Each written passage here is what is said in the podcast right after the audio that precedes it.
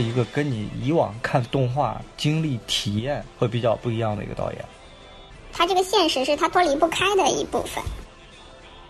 但是他却用日用品的这种堆叠和组合，创造出来一个明亮到毫不真实的那么一个情景啊。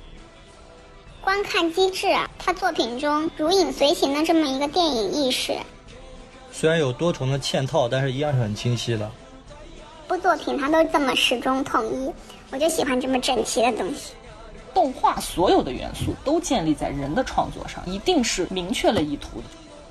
被大众低估的动画艺术提升到和电影并驾齐驱的这样一个地位，让大家闭嘴。这他是一个生命密度非常之高的导演，一个如此炙热的人。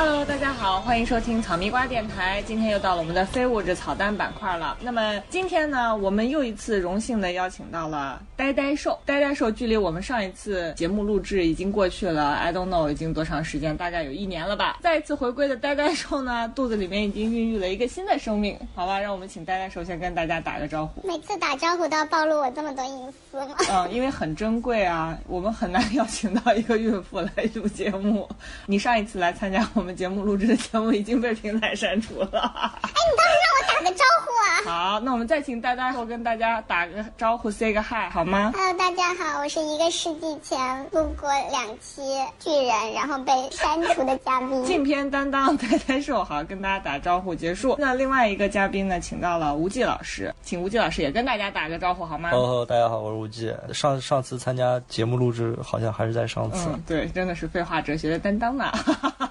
那么毫无疑问，我们本期请到呆呆兽和无忌呢，是因为我们又要聊动画了，好吧？希望本期不要再是一一期被删掉的节目。对，听到这儿千万不要走，我们会聊一点禁忌的话题。明明都是聊一些动画片，为什么老是被删掉？因为我们因为我们聊的是黄暴的动画。嗯、本期又是一期关于黄暴的动画。好，废话不多讲，我们今天要跟大家聊一聊的呢是金敏。之前呢，法国有一个叫帕斯卡尔·文森特的导演啊，在去年呢，他完成了一部有关金敏的这个纪录片，叫做《金敏造梦机器》。那么这部纪录片呢，入围了今年的这个戛纳的经典单元，而且在最近呢，终于在全球呢进行了公映。那这部纪录片呢，采访了金敏生前和他一起工作啊、生活的这些人，包括大家非常熟悉的啊，来自日本本土的这个动画片《攻壳机动队》的导演押井守啊，然后包括这个《穿越时空的少女》的这个导演细田守啊，怎么都叫守守字辈的啊，以及这个日本以外的这个导演，包括《黑天鹅》的导演达伦诺夫斯基啊，就是曾经被金敏痛斥过的导演是吗？这位导演当时携带他的叫《梦的安魂曲》去日本进行巡回讲演的时候呢，还专门跟金敏进行了对谈，两个人聊得非常的开心。金敏对于他在电影里面的这个致敬呢，也表示了肯定。他说，在魏麻布屋里面，魏麻坐在浴缸里的那个镜头，就是《梦之安魂曲》里的肖恩康纳利。他说，后来我们还坐了一班飞机，只不过他坐在头等舱，我坐在经济舱。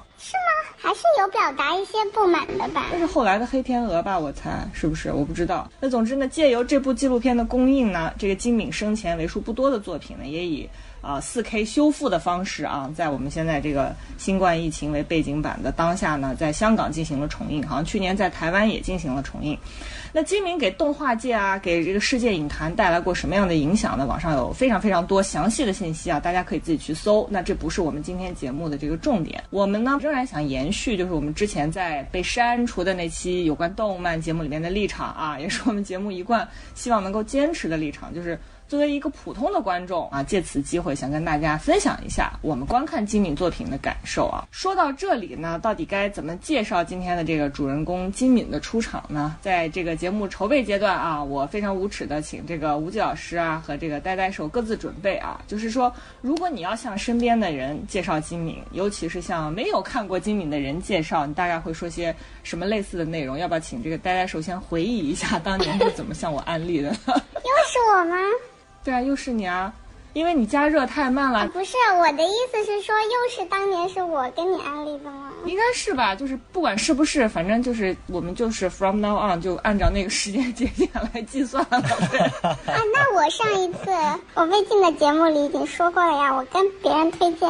推荐作品都不说理由的。就是靠口碑嘛。对呀就是因为我知道你的口碑，但是听众朋友们不太清楚你的口碑。就是你如果要是介绍金敏出场，大概说些什么呢？去看吧，结束三个字是吗？对金敏完全没有了解，然后电影看的也比较主流的观众的话，那就是那这个就很简单了，肯定一上来就会跟他说，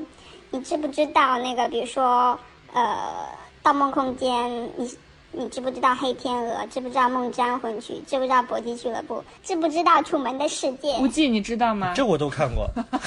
这我都看过。这些就是应该说是影史上就是比较主流的电影是吗？在你的这个范畴内，对，比较主流，而且被很多观众奉为他们这个嗯清单上可能排到非常前面的这些电影的时候，当然如果他们说看过看过看过的时候，你就可以很得意的说。你给自己安排的戏好多就我觉得，我觉得这个介绍非常的就是像粗暴但有用。就是他们说如果看过，然后或者说其中有几部还特别喜欢的时候，听众朋友们，快告诉我们你看过、你听过，然后然后你就可以很得意的说，你知不知道这些片子都有都是抄的。带多对我非常谨慎的这个措辞，因为我觉得如果说是抄的，或者是甚至说是致敬，可能都会被告。然后你不能这么说，说它是抄的，你只能说这个 idea 这个创意在这些神作之前早就有人想出来过，甚至已经有很很棒的作品出现你。刚才“早就”这两个字，真的有一种隔着屏幕也感受到你甩了一下头发的感觉这。样得意得意有没有？这些被你奉为你电影名单上前几位的电影，居然就是在它之前已经有鼻祖了，已经这么棒的创意。其实好多人喜欢这个《盗梦空间》，喜欢《黑天鹅》，喜欢这个它主要的这个创意是非常重要的一点。就是在他之前，居然好早就有这个创意，甚至连那个《黑客帝国》，虽然金敏没有很成熟的那个动画作品，但是他有那个漫画作品，他就已经有这个想法了，所以完全就是可以用采用这样一种得意嘲笑、别嘲笑。挖坑的方式来推荐，你就是感觉说你喜你你爱的神作，你赶紧去翻一下，他之前好早就有人有这个想法了，你要不要去看一下？这是一个不怀好意的推荐。哎，正好这个动画导演又是我非常喜欢的导演，然后就得意的转身离开就好了。对，这样推荐是不是很有用？结束了吗？你真的很粗暴哎。好，那如果是无忌呢？就是无忌，你知道跟我说他做本期这个关于金敏的节目，是他就是参与我们节目录制以来压力最大的一次。对呀、不要有压力啊！我们现在都看很开了。是 我看金敏当时是是师生也给我推荐的，我们三个形成一个非常好的食物链的关系。对，怎么每次都这样首先啊是这个名字就很奇怪，是吧？你看起来非常不像一个日本人的一个名字，两个字啊。今天的金敏敏捷的敏，这是一个非常奇怪的名字。我当时看到这个词儿，我以为是个韩国人。我当时也是这样的，而且我跟呆呆兽也说，我说这是一个韩国人吗？不是啦，是日本人。首先，日本人这个叫两个字就非常少，是吧？其次呢，呃，他的这个作品也不太多，数作品作品的数量不太多。就大家如果说呃，一方面彰显自己的品味，另一方面又不想花太多的时间，那我觉得金敏是一个非常好的选择，是吧？那压力很小啊。对对对，大家因为我们做这个节目啊，其实很多时候都是用来当谈资的嘛，是吧？茶余饭后消闲，帮助大家积累谈资。感觉跟我刚才的推荐一致，都是用来装逼的，怎么办？对，就就就鲁迅先生说说的话，就是我们要么是政客的帮闲，要么是商人的帮闲，是吧？要么是小市民的帮闲啊，反正我们就是帮闲啊，帮闲文学，呃，帮闲节目。帮闲节目定位又有了，好，帮闲节目对是一档帮闲节目。这边一共是四部长篇的电影，还有一个 TV 剧集，是吧？我看了一下，就整体的作品时间加起来大概是十一个小时左右。如果大家拉倍速看的话，可能看的时间会更短。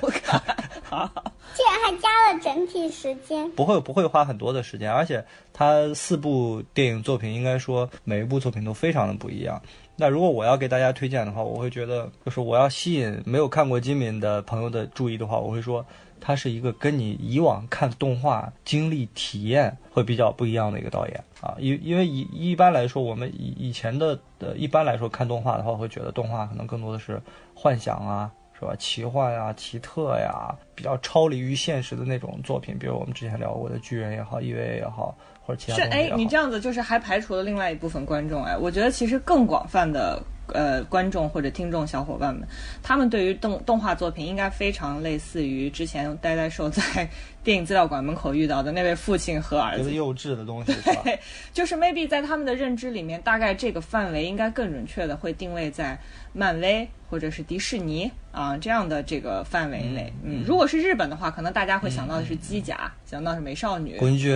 啊、甚至想到一些啊、体育类的作品。对对对，我觉得金敏至少从我第一次或者说刚开始接触的时候，我会觉得看完之后，第一感觉是它非常的成人化，就他的作品是比较成人向的一些一些作品。这跟我们上一期节目跟大家推荐的这个国王排名完全背道而驰啊！这是一个成人向完全不一样，完全不一样。那个是一个绘本向的作品，对，那个是一个，这个是一是整个是非常非常极其成人化的，是吧？甚至是很多东西你必须到成年之后你才能看得懂不要。再强调成人化了，感觉要被禁。确实如此啊，都分级分到 R 十五了，还不是成人对向吗？啊，一个是成人化啊，二一个是我我觉得它是就跟我们以前看的动画的体验感会非常不同。我甚至把它可以概括为，呃，感觉不太那么像动画的动画，就是你很少说是在动画作品里面去期待一些现实主义的题材，是吧？比如说这个都市人的生活呀，都市人的这个精神状态啊，生存压力啊。呃，包括他们出现的一些病症啊，呃，包括那种城市里的暗巷，这个街角，你好像只是在，有一些作品，比如像《东京教父》这样的作品，你可能那些镜头你会期待说它是铁西区钢的琴里边的镜头。对，你像《为娃不误》，你可能会觉得它是呃艺人成长综艺纪录片类的作品，是吧？就是它特别像电影。呃，以前的很多动画让你不不不是觉得它有很浓重的电影特质，但是金敏的是又很动画又很电影。我会我会如果让我介绍的话，我会这么去介绍，就是你会体验一个完全不一样的动画电影的体验。嗯，确实如此。就是对我而言，尤其是借由这次机会吧，重新应该说是无数次的中的再一次又观看了金敏的作品之后，其实我这一次最强烈的感受是我不再把它当做一种，就是刚才无忌所说的一种典型意义上的动画作品再去进行观看了。这种体验确实是完全能够感受到你看的这四部啊，如果不包括那个 TV 动画的那个《妄想代理人》以外，这四部每一部都是一个非常完整的电影，就是只不过它不是通过真人来进行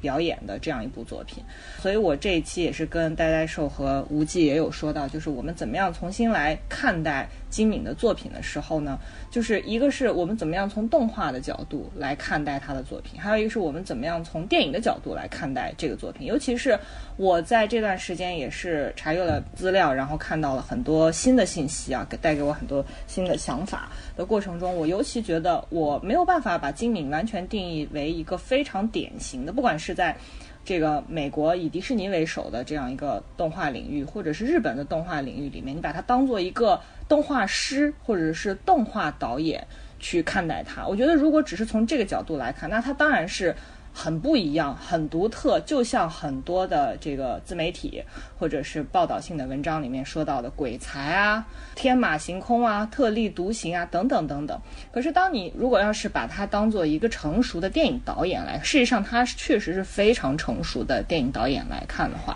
那他可以放置在一个什么样的定位，重新去观看他的这一系列的作品，因为确实是非常的丰富，每一部都不一样。那对于我而言，可能很有可能看的。他的很多的采访也好啊，花絮也好啊，就是你对他个人的了解，实在是比以前充分了很多。而且我确实是从人格上完全认同了这个人的情况下，我可能现在有一点没有办法跳脱出自己对他的那个呃判断的一个范畴，说我对他可能的这个认知有点太自我的这样一个。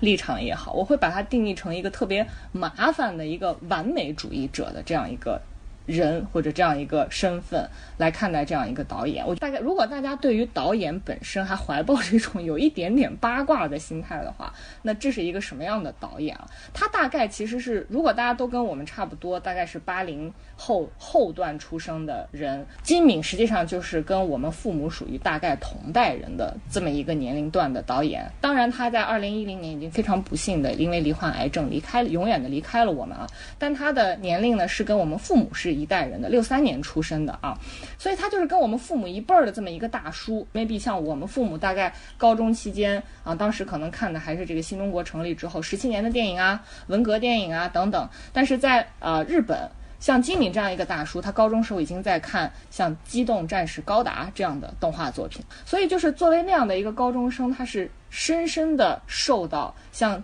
呃《机动战士高达》这样一个机甲类、幻想类的作品的影响。像我们高中时候可能最为流行的这个动画作品就是《火影忍者》。所以之前我们不是在节目里面也介绍过嘛？像我们这一代也已经有差不多年龄的小伙伴，因为非常喜欢《火影忍者》，甚至后来专门到日本去留学，甚至从业，就是为了能够参与到《火影忍者》后续的这个制作过过程中。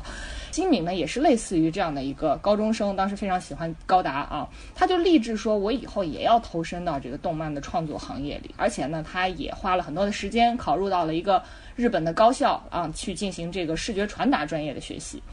然后后来他确实也非常幸运的成为了职业的漫画家，这跟我们之前在这个节目里说到的这个《国王排名》的作者石日草辅非常不同。他非常呃幸运的能够进入到这个行业里来，而且开始在漫画的月刊上连载自己的漫画作品。当然不是非常主流的，我们之前提到的什么这个少年 Jump 啊等等都不是啊，是一个可能相对来讲比较边缘的一个漫画月刊上来连载作品。那再后来呢，他也很有幸的进入到了动画界啊，给一个。很有名的动画导演叫做这个大友洋克来做一个美术设定。美术设定呢，其实就是要画出作为舞台的这个场所啊，什么建筑外观啊、室内啊、家具啊、小道具的这些个外观大小等等这样的工作。这是他一开始从事的这样一个工种。那后来他逐渐的进阶，然后从事了一部分的动画编剧啊、动画导演的工作，算是积累了一定的这个动画制作的经验。那再后来呢？有一个专门为这个悬疑系列、惊悚题材的电视剧做编剧的人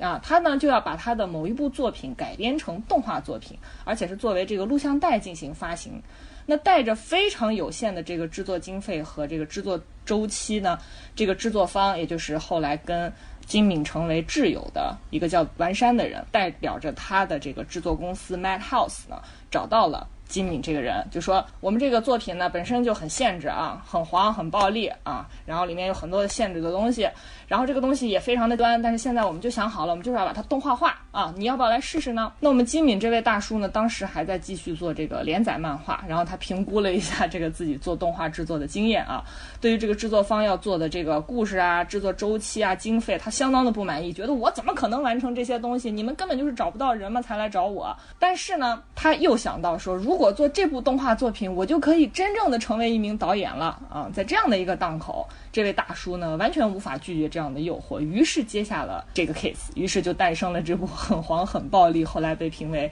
这个 R 十五限制级的电影，就是十五岁以下的未成年人是不能观看的啊！这样一部电影叫做《为麻的不污》。那这个大概是我对金敏的一个就相对有一点八卦向的这么一个介绍啊，就是他成为动画导演之前。就是的一些经历吧，我觉得这些经历还挺重要的，因为你成为一个动画导演，因为之前深深也说可以就是讲一讲金敏，相对于我们之前聊那个巨人的那个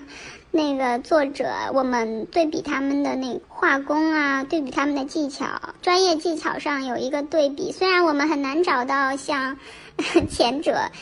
技巧这么 潦草的作者，但是像金敏这样就成为动画导演之前，他经历了像原画师啊，刚才说的那个美术设定啊、构图设计啊这些经历，我觉得在他后来成为这么成熟的导演，就是处女座就这么这么完整，是很有关系的。包括他像刚才说做过大有大有杨克的美术设定，他也做过押井守的构图设计。然后就是和很多这些日本动画电影的巅峰上大师都有过合作，做过他们的助手吧。然后对每一个每一部动画作品的他的每一个角色、每一个分工都非常了解。这个我觉得他对他最后后期的每一部作品，他虽然作品很少，但是感觉每一部都没有失手。这个是给他打了一个非常好的基础，我觉得。之前也不是说到吉米在高中的时候，他们那一代导演都很受到高达的影响嘛，是吧？呃，其实那很多很多导演的确都是这样的，包括那个我们之前看《暗夜秀明》啊什么的，画《超时空要塞》啊之类的这种机甲类的动画。呃，但是吉米好像走向了完全反方向的一条路，就是你比如像那种高达呀，或者是呃宫崎骏啊，或者是暗夜秀明啊、EVA 啊这些的作品。我们看一个动漫作品，就是我们普通的一个动漫爱好者，很多时候一个重要的喜好就是要看这个动漫有没有手办。是吧？包括像刚才说到的《火影忍者》啊，大量的手办，我们在秋叶原也逛了很多，就是觉得想把它弄回来摆在家里。高达就不用说了，是吧？无穷无尽的手办，我没有搜啊，但是我觉得金敏的几部作品是几乎不可能手办化。深深也不是给我搜到除了了？红辣椒，对，红辣椒可以，但是其他的基本上是太难太难了，因为而且他画的人物还不是那种啊俊美像的。或者说这个少女像的少男像，他都是成人像，甚至有甚至有点丑像的，比较现实。这个太难，太难做手办了。就是你前面说的那些作品，最后走向呢是超现实主义，是一个幻想类就是脱离脱离咱们现在现实的这样整个情，就是情境的，就是走向另外一个宇宙一个世界。而金敏的作品，嗯，相对来说就是梦与现实，它这个现实是它脱不脱离不开的一部分。对我很难说买一个长得跟自己一样的东西回来放在家里的对对 桌子上。这个也可以讨论，这个可以讨论，因为我记得我在北京的那几个卖手办的地方见过他们做做那个呃漫威系列的手办，然后做的还挺真的，但是真的就长得跟电影里面演员差不多但是它绝。大多数还是脱离于你的生活原貌的，它是超现实的。你不可能现实生活中，你比如说像，呃，这个造型上来讲，更接近于普通人的，像黑寡妇或者是奇异博士，谁会在日常生活中穿个斗篷，对吧？但是大家买手办的时候，一定会去买穿斗篷的奇奇异博士。但是你再看金敏的作品，不管是啊、东京教父啊，什么未麻的布屋，甚至千年女优，你都你买回来的东西跟你现实中见到的人是一模一样的，一样大概就是这样一个感觉。如果你要买妄想代理人，就更奇怪了。比如说，你谁会买一个保安大叔放在家里啊，棒球少年放在家里？可是那个女主角她有一个玩偶，那个是属于有一点剧中剧的这样一个情况，而且那个女主角她的那个设定出来那个玩偶，好像也确实是在日本进行收贩的一个嗯手办的形象。关键是是关键是那些作品都是日常生活中可以见到的，它不像是手办。对，就是红辣椒里面，即便是那个玩具大游行的那些玩具，说实在话，那些形象也并不都是精敏原创出来的，它只不过把日常生活中大家可以见到的一些。摆设呀，一些有趣的玩偶啊，然后包括日常生活中用的冰箱、彩电这些东西，全部都融入到他的那个日用但是他却用日用品的这种堆叠和组合，创造出来一个明亮到毫不真实的诡诡异。很诡异荒诞的那么一个情景啊。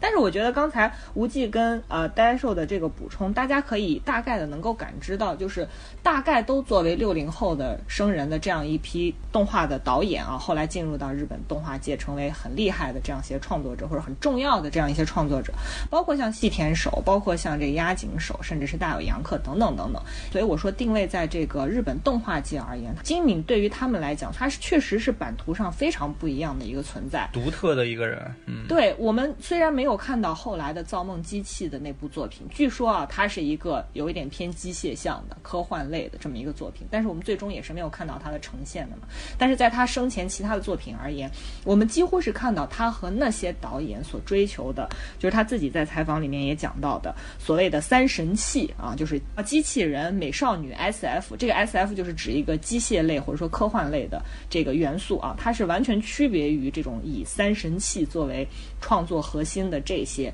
动画导演，完全不一样的，包括它的设定等等，完全和他们走向了背道而驰的路线。他在采访中实际上曾经也有专门讲过这件事情，就是有被问到说啊，日本电影就是说真人电影的现状，你是怎么来看待这件事情？还有就是说，那动画片的现状又如何？他自己在回答里面就非常明确的指出了这件事，他就说日本的电影产业啊，一直被这个很繁荣的电视产业压得抬不起头，这种情况跟美国是非常类似的。但是呢，美国的电影在电视打压了一段时间之后，以各其他的方式崛起。但是他觉得日本的这个电影产业一直有一点，自从电视产业的繁荣开始，就有一点萎靡不振的状况。而且他说呢，也因为缺乏对抗好莱坞巨资大片的这种非常有效的手段，所以他说，其实很久一段时间一直都是死气沉沉的、丧失活力的这这么一个状态。但是呢，这种窘境的过程中呢，日本的动画电影呢，却从七十年代末啊开始逐渐的异军突起，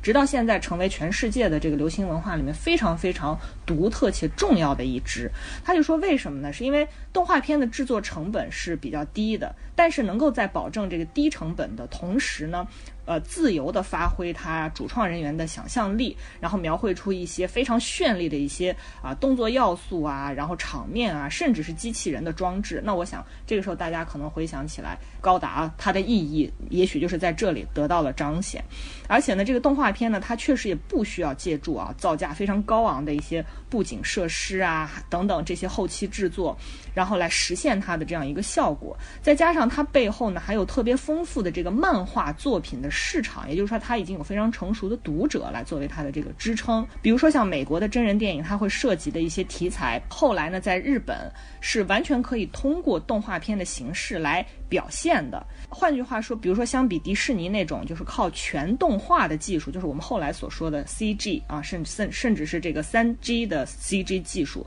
带来的那种为了动画而做的动画片，就是让它要动起来。啊，这是我呃前两天也在跟无忌和呆呆兽说，我看了那个吉卜力在去年的一部新的电影，叫做《安雅与魔女》，他们是完全使用了迪士尼已经使用了很多年的这个 CG 作画的方式，制作出了这样一个作品，跟他之前所有的都不一样，但是看它非常的怪啊。这个是呃迪士尼那种全动画技术带来的一种结果。那日本的动画片在这方面相比呢，它的成本就要低的非常非常多，所以呢，日本的动画呢。在这样的一种夹缝中，就是在条件也不是很充足、制呃经费也不是很充足的这样的过程中，它却带动了日本呃动画电影这样一个形态，在故事性啊，在世界观啊，在它的构图啊，在它摄影机位这些方方面面，孕育出了非常独特的创作手法和理念。所以金敏觉得说，这也正是拜所谓的低成成本的有限动画所赐。所以为什么我说他是一个很麻烦的一个完美主义者，就在于他在这样的夹缝。中为了创造出呃完美的东西，一个完备的东西，他能做到一个什么样的努力？这可能是我们接下来在节目中想要跟大家努力的，想要去讨论一下的东西啊。呃，也是在这个节目的筹备过程中呢，我也跟吴弯弯啊，不是，我也跟。呆呆兽，sorry，和无忌也沟通了一下，就是我们是一个系列的，对，我们是一个，我们都是 A A B 这样一个系列啊，或者是 A B B 这样一个系列。我上次在喜马拉雅投诉的名字特别奇怪，是吧？就号称有人在我的那个账号上搞一些呃十八禁的服务，所以把我的号给封了啊！我跟那客服说了，我说你赶紧给我解封，你不解封我找你们领导。所以事情还不是说 complain 有用啊，找领导才是最终的解决方案。好，话说回来啊，就是还是。仍然是想要围绕，就是我们怎么来看待作为动画的这个金敏的作品，以及怎么来看待作为电影的金敏的作品。那我觉得可以以我们这个食物链啊，从低到高的方式啊，刚才我们是从 从高到低的方式，我们现在从低到高的方式来跟大家逐步的想要讲分享一下 我们的感受。我们就先从无忌开始。金敏动画一共。就四部是吧？分别是，如果按照时间顺序的话，就是《未麻的布屋》《东京教父》《千年女优》，还有这个《红辣椒》是吧？这四部啊，一都都非常非常精彩。是先《千年女优》的。哦，先《千年女优》OK。完了，看严谨的这个程度又受到了呆呆说的挑战。嗯，好的。从我个人的这个观影体验来看的话，的确应该按照这么一个顺序来排。为什么呢？因为当时深深也给我。推荐的第一部就叫《为麻的布屋》，然后我当时在大概是在七八年前看《为麻布屋》时，我没有看下去啊，我看了大概十几分钟，我睡着了，然后再也没有打开过那电影。不是你入坑的那个难度还是有一点。啊，我觉得这个可以理解。我不知道我们的这听众小伙伴有多少看过《为麻的布屋》，因为你一开场以为是个机甲故事啊，一个三原色的三个什么战士戴着面具说我要守护世界的和平。对，完事儿之后来一个偶像偶像女团在那儿这个场上什么唱跳唱跳 rap。打篮球，我这个我特别不喜欢这类东西，所以我完全看不下去。直到昨天晚上，我仔仔细把它看完，我说：“哇靠，原来这是个这么精彩的故事！” 我估计在昨天晚上才把最后一部看完啊，朋友们。昨天晚上才看的。我昨天晚上才看，真的是昨天晚上才看。所以我觉得你这个入门的那个顺序，第一步入坑的不要用，真的不要用《未麻的布屋》来入入坑。不要用《未麻的布屋》，一定要用《千年女优》或者是呃《东京教父》这样比较相对来讲从接受上。比较简单，在视觉上冲击会给你的冲击感会比较强烈的这样的作品。但是我觉得《千年女优》和《东京教父》未免就是太在他四部作品里算是比较正常一些的正常项，嗯。所以我们是从这个进入作品的难易程度来讲的话，我们先从简单的开始吗？不是啊，我觉得如果是一个普通的观众，我会推荐他先看《红辣椒》的，立刻就劝退。不是 他先《我偶了以后，对我 out 了以后，你再让他看红辣椒没错，我也是先看先看红辣，我也是后来先看的红辣椒，然后我 out 了一下，完了以后，朋友们，我跟大家讲，如果先看红辣椒的结果就是 wow 了之后，就觉得说不想再看了。呃，这么说，这四部作品呢，红辣椒和为麻的布屋的那种给你带来的震撼或者说特质，就是让你觉得哦，金敏原来是这么一个怪咖，是吧？为什么要做这样的动画？太奇怪，太诡异，甚至带点惊悚、恐怖，呃，然后让你觉得他是一个怎么喜欢希区柯克或者说是喜欢这个史蒂芬金的这种电影导演。然后你再去看《千年女优》和《东京教父》的时候，你就会觉得，哎，好像怎么又变得这么温情，或者说这么的温暖？你可能会接受起来不是太，就逻辑上不是很前后自洽啊。但是从我的角度来讲的话，呃，一般的。电影观众，我觉得还是从《千年女优》和《东京教父》进去就挺好的，因为这两个故事它都，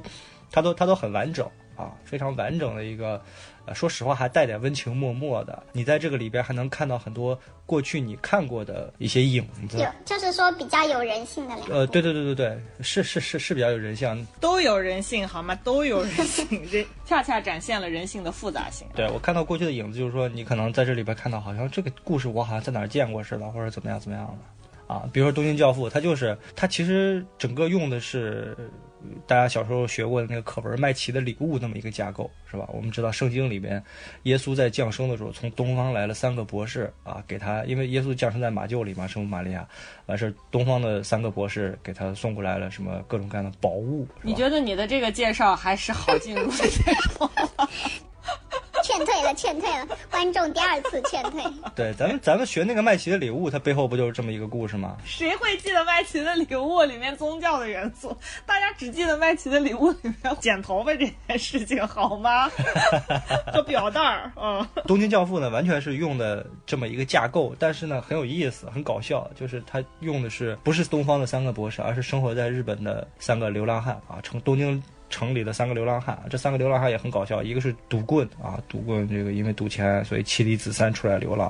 一个是这个变态大叔人妖。片子里边他们互相叫他叫人妖大叔嘛，是吧？叫变态大叔，就互相互相嘲讽调侃的时候这么叫的啊。他他是一个大叔，呃，然后呢性别认同有点障碍，他认为自己是个女的啊，就一直想当这个当母亲，是吧？还有一个是这个呃小姑娘，是个小孩儿未成年啊，因为跟家长发生了矛盾。最后跑出来在街上在街上流浪，所以呢，这三个流浪汉平安夜的时候在教堂里边听这个神父布道，实际上就为了领最后那个施舍的布粥和这个圣餐嘛，是吧？完事儿呢，他们正在这个夜里的时候，突然发现垃圾堆里有一个婴儿，就觉得像个神迹一样，因为这个人妖大叔就想要一个孩子嘛，那突然有了这么一个婴儿，然后就围绕这么一个故事的发端，那就开始展开了一系列的冒险。他们肯定会找啊，这个孩子是谁的呀，是吧？开始循着蛛丝马迹去找这个孩子的父母。先是我留不留下来发生先下留不留下来？来啊，会发生一系列的争执冲突，是吧？然后交代起这个几个人物的一些内心的动向以及过往的历史，是吧？呃，你在这个养孩子谁谁会养孩子，谁不会养孩子，一看能看出来这人有没有故事。做出来决定说要去找这个孩子的父母的时候，就开始在这个城市里边流浪历险。这就开始了冒险的行动了。嗯，，对对对，这个就像叫城市冒险。城市冒险的一个神话故事嘛，有一些宗教的壳在里面，它埋了很多幽默的，甚至带点神域的一些东西，是吧？比如说这个呃三 e 11里边坐着跟跟一个流浪汉吵架啊，最后是这个小孩哭了一下，然后几个人出去打架，正在出去打架的时候，一个车突然冲进来，就撞在了他们刚才坐的那个位置上，是吧？啊，这种就好像你觉得这是个天赐的保佑你的孩子。片子最后其实还留了一个小彩蛋，就是因为这个小孩在，所以赌棍大叔最后中了一个头奖的彩票。整个下来是一个非常温暖的故事啊，东京教父。所以这个故事并不复杂，但这个过程中呢，就是你会又一边笑一边哭，一边笑一边哭啊。当然这个是比较浅显或者说比较世俗的一个观影体验。我怀疑呆呆兽全程没有哭过，也没有笑过。他的他的感情点太高了，是吧？就你看，你看现在的观众看个叫什么国王排名都在上面刷破防了，哭的不行。那你看《东京教父》哭成啥样？哭成狗。朋友们，你就把呼吸机准备好。对你得哭成狗。东京教父除了故事上面给你带来的这种体验以外，如果要是把东京教父作为精敏就是入门的一个东西，你觉得它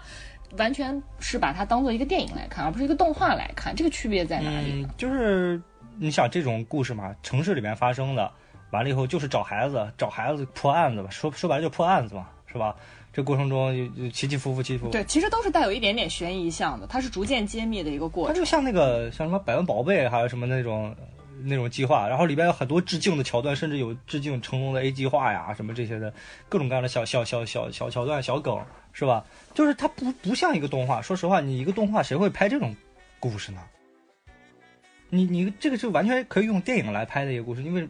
你为什么要用动画来拍呢？这个是我当时看的时候就觉得，哎，好像跟我之前体验完全不一样。它是纯现实的一个东西，几乎没有什么太多幻想的成分，是吧？你比如说这几个人的离家出走的原因也都是很正常的，是吧？没有人说是我是天外来客或者怎么着，我不得不寄宿在这个什么地方，没有，他就是赌博。呃，这个性向或者是跟家里有矛盾，是吧？青青年的这种矛盾，然后呢，就是在你一个流浪汉在城市中会遇到什么情况，他们就遇到了什么情况，是吧？也没有说从天而降的打开一扇大门让你回到了某个某个时空，啊，或者像新海诚那种飞在空中啊，什么天气之子啊这种，对吧？非常非常现实主义的一个题材，是一个城市观察，然后又带有温情的这样一个故事。对，是一个城市观察，没错，对。就是我，我可能会补充一些些，就是跟动画有关的东西。就是像无忌说的，你看这里面的三位主人公流浪汉，他穿的衣服也好，金敏做事情细致到什么程度呢？他为了把这个三个人人物，就是刚说的一个所谓的人妖大叔啊，一个骗子，我们叫他老金啊，还有一个离经叛道的未成年少女，这三个人物，他出现之后的整个给人带来的那种视觉上的。定位啊，能够准确的传达给大家。他甚至带着他的妻子，还有他一跟他一起工作的同事，专门呢就是把流浪汉可能会给自己作为穿搭的这个来源，就是垃圾站里面捡人家不要的衣服，如何通过这些衣服的组合，然后在大家面前呈现出三个不一样的人的这样一种质感。他是自己亲自上身示范，就是体验我怎么把这些衣服在我身上进行组合。然后与此同时呢，他更有意思，他选择的是人妖大叔的那个角色。他甚至在穿上那些衣服，把那个头包的像一个印度人啊，就 那种包头的这样一个造型之后呢，印度锡克族。对他甚至是手上还抱了一个包袱，就是体验他抱着孩子的那个感觉。然后。一直在仔细的揣摩这个人物的行为动作，非常追求这个真实性。但是这也是有一个很有意思的就是给我提出了疑问的环节，就在于，既然如此，为什么不找真人来表演，而要使用动画呢？就这个是我其实看《东京教父》的时候，一个一直从头贯穿到尾的一个疑问，就是。这样的题材，它为什么选择了动画的形式，而不是真人电影的形式？对我刚刚也提到这个疑问嘛，嗯，我也提。对，这个是非常非常有意思的一件事情，就是第一个是无忌说的，首先是金敏他本身跟嗯其他的这个动画导演或者跟他同期的这些动画的追求不一样，而另外一点呢，就是刚才我也说了，跟这个日本当时日本电影它的这个发展状态。以及动画电影它的这个发展的状态是息息相关的啊，就是大家希望能够通过更小的成本，呃，来进行更加不同内容的创作。它可能是关于幻想题材的、机械题材的啊，就刚我说的三神器那种创作内容题材的。但是金敏可能就他的创作路径在于，我能不能够通过动画来还原一个。不一样的故事，那其实就是呃，我在看《东京教父》的一些花絮也好，还有它的制作过程也好，你会看到就是，比如说它的美术设计，就是刚才我们在前面说的它的。工作背景给他带来的这样一个工作的积经验积累，它里面所有的这些设定，金敏都是呃首先参与，首先去进行确认，然后再和他的工作人员讨论，最终确立下来这么一个过程。比如说我们看到的就是刚才呆呆兽说的，它是一个城市写真的情景的这样一个还原，但它不是一种就是城市明信片的那样一种景色啊，很漂亮的日本雪景，对，是通过社会边缘人群的。一个观察，经常看到的东京铁塔等等彩虹桥，我们看不到这样的东西，而是日常生活中最常见的，也最不为人们所注意的景象的堆叠和设计以及组合。比如说，你大量的看到空调的外挂机啊，你看到垃圾站，你看到交通的交通标识，还有无忌说的便利店，大量出现的便利店，然后大楼的后巷啊，街心公园，还有路边特别普通的灌木和树丛，这些在动画的作品里面，你都可以看到它进行了极度细致的描摹的这种美术内容，是极度细致，你可以去看。我觉得它就像一个动画版的小偷家族给你带过来的那种整个的氛围感。嗯，是的，没错，没错，就是就是一个非常现代化、非常摩登、非常，嗯，就是高高在上的一个城市，俯下身来看那个市民非常底层的市民阶层的这样一个观察，一种以小见大的感觉。我刚刚把我看《东京教父》很多年前的 小笔记，哎，我我这边我其实记得不是特别多，就是一些小点啊。我看电影的时候喜欢记一些有趣小点。我记得我这边就写了一句话，就是没有房没有墙，但还是要从门进去，然后说一声“他大姨妈”才有家的样子。就是我记得有有一个这样的有这样一个画面，就是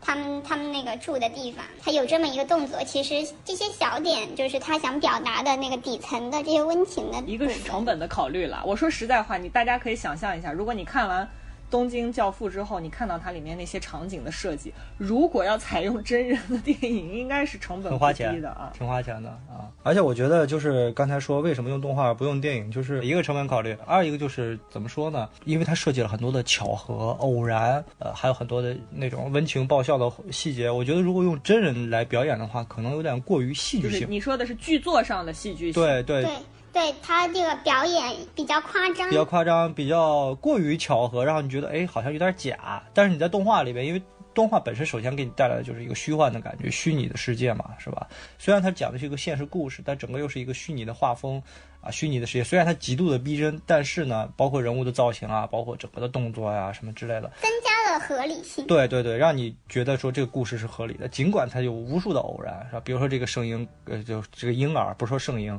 啊，这个婴儿他带来了刚才一些好运，是吧？同时带来了各种各样的机缘巧合，比如说他一出现，离家的孩子就。在地铁上跟他的父亲碰见了，无路可走的时候，无家可归，说饿得天昏地暗的时候，在雪地里边又帮了一个黑社会大哥，是吧？这黑社会大哥的这个什么婚礼上又碰见了赌棍大叔，以前家破人亡的这么一个小混混，是吧？然后呢，又碰见他自己的女儿，就太多戏剧上的巧合，嗯，对，又让这个性别认同障碍的这个大人妖大叔碰见了他以回到了他以前去过妈妈桑那个酒吧，是吧？整个的这种。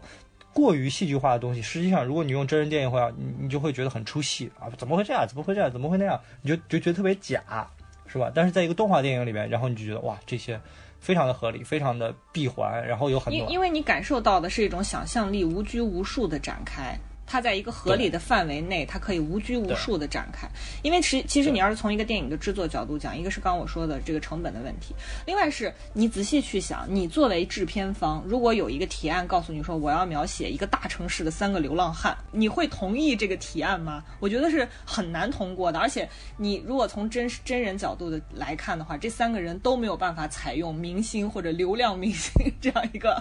就是设定，所以可能反正宝强哥差不多，王宝强一。号王宝强二号，王宝强三号，那这样的设定肯定也没有美女啊，也没有大明星，所以你从成本和收益的角度来讲，这个东西是很难通过的。就是其实我们永远讨论电影的时候，都是在讨论形式和内容之间关系的这么一个问题嘛。所以从这个角度来讲，他选择了动画来呈现这样一个作品，他才最终能够实现一个为就是无忌说的笑中带泪这样一个结果嘛。回到金明本身，他制作电影的这个追求上，你在《东京教父》里面实际上。你对他的这种认知，或者说你对他这种做电影能力也好、追求也好的体验，不比你在他更加极致、视觉极致的一些作品，比如说像《红辣椒》，或者说像《为麻的布屋》里面的体验来的少。我觉得在《东京教父》里面，这种体验反而来的会更加的。嗯，就是丰富，包括说你会看到它里面使对光源的使用，它即便是一个动画作品，你都能体会到它对光源的使用。或人物，因为他走的大多数暗巷，而不是大的街道，所以你很难说在这个时候给人物的这个面部呈现的光源的时候，这个设定 maybe 我给它打亮一点或者打什么样，它一定是基于一个特别真实的观察的结果。比如说人物穿越暗巷的时候，大量的光源会来自周围的这个自动售饭机上面的那个光打出来。的这个效果，他对这个《东京教父》里面东京真实生活的白描的这样一种追求和呃结果，和你在绝大多数的日本动漫作品里面，可能大家你现在可以 maybe 想一下，包括你看到的国王排名，对吧？包括你看过的这个足球小将、美少女战士等等等等，包括什么蜡笔小新。可能早上有一个简单的场景，在家里吃完早餐，出门去上学啊，它可能出现一个基本的场场景，家庭、街道、学校等等。它的那种绘制的话，给你绘制一个大概那么个意思就行了，就是你理解到啊，这是一个日本普通的家庭啊，什么样的餐厅，什么样的布局，大概的这个大小，外面的街道，我们一看啊，很熟悉的日本街道，大概知道这是日本就可以了，勾勒一下就行了。金敏在《东京教父》里面是。几乎是无一纰漏的那样一个状态，在极其细致的描绘日本东京街头可见所有细节的这种堆叠，所以这个是在他这部作品里面，我觉得甚至是比你在比如《红辣椒》，甚至是在《千年女优》里面的那种体会会更加明确的一种感觉。或者，如果大家有兴趣去看那个《妄想代理人》，里面对这种场景的描绘会更加的充分啊。所以这个是我觉得我看东京。教父带给我一个特别特别深刻，或者说特别嗯重要的一个体验吧。就是我觉得《东京教父》，说实话，如果你第一部看《东京教父》，你可能并不能特别直观的感受到普通的观众对于金敏的那种最典型的感受。你比如说，如果你进入《千年女优》的话，就是现在很多的网友啊，或者说观影者都会觉得，哇，金敏是这个转场大师、转场之神、剪辑之王啊，这个所有东西你都会在《千年女优》里面看到。惊叹于哇，原来还可以这样去画分镜，这样去做剪辑、过转场，太奇妙了！而且在《千年女优》里边，你真真切切能感受到，哦，原来这个东西的确只有用动画才能表现的这么完美啊！用用电影是极难的，我觉得如果用真人的话，极难极难啊！《千年女优》讲的故事也不是很复杂，是吧？女优就大家知道是女女性的演员嘛，所谓的千年女优就是她在一生的这个电影演员的。作为电影演员的这个经历过程中，扮演的角色其实横跨的时间长度是跨越千年的啊。比如说，呃，他可能第一部片子是讲的是我从我们角度来看就是抗日战争时期，从他们的角度就是侵华战争时期，是吧？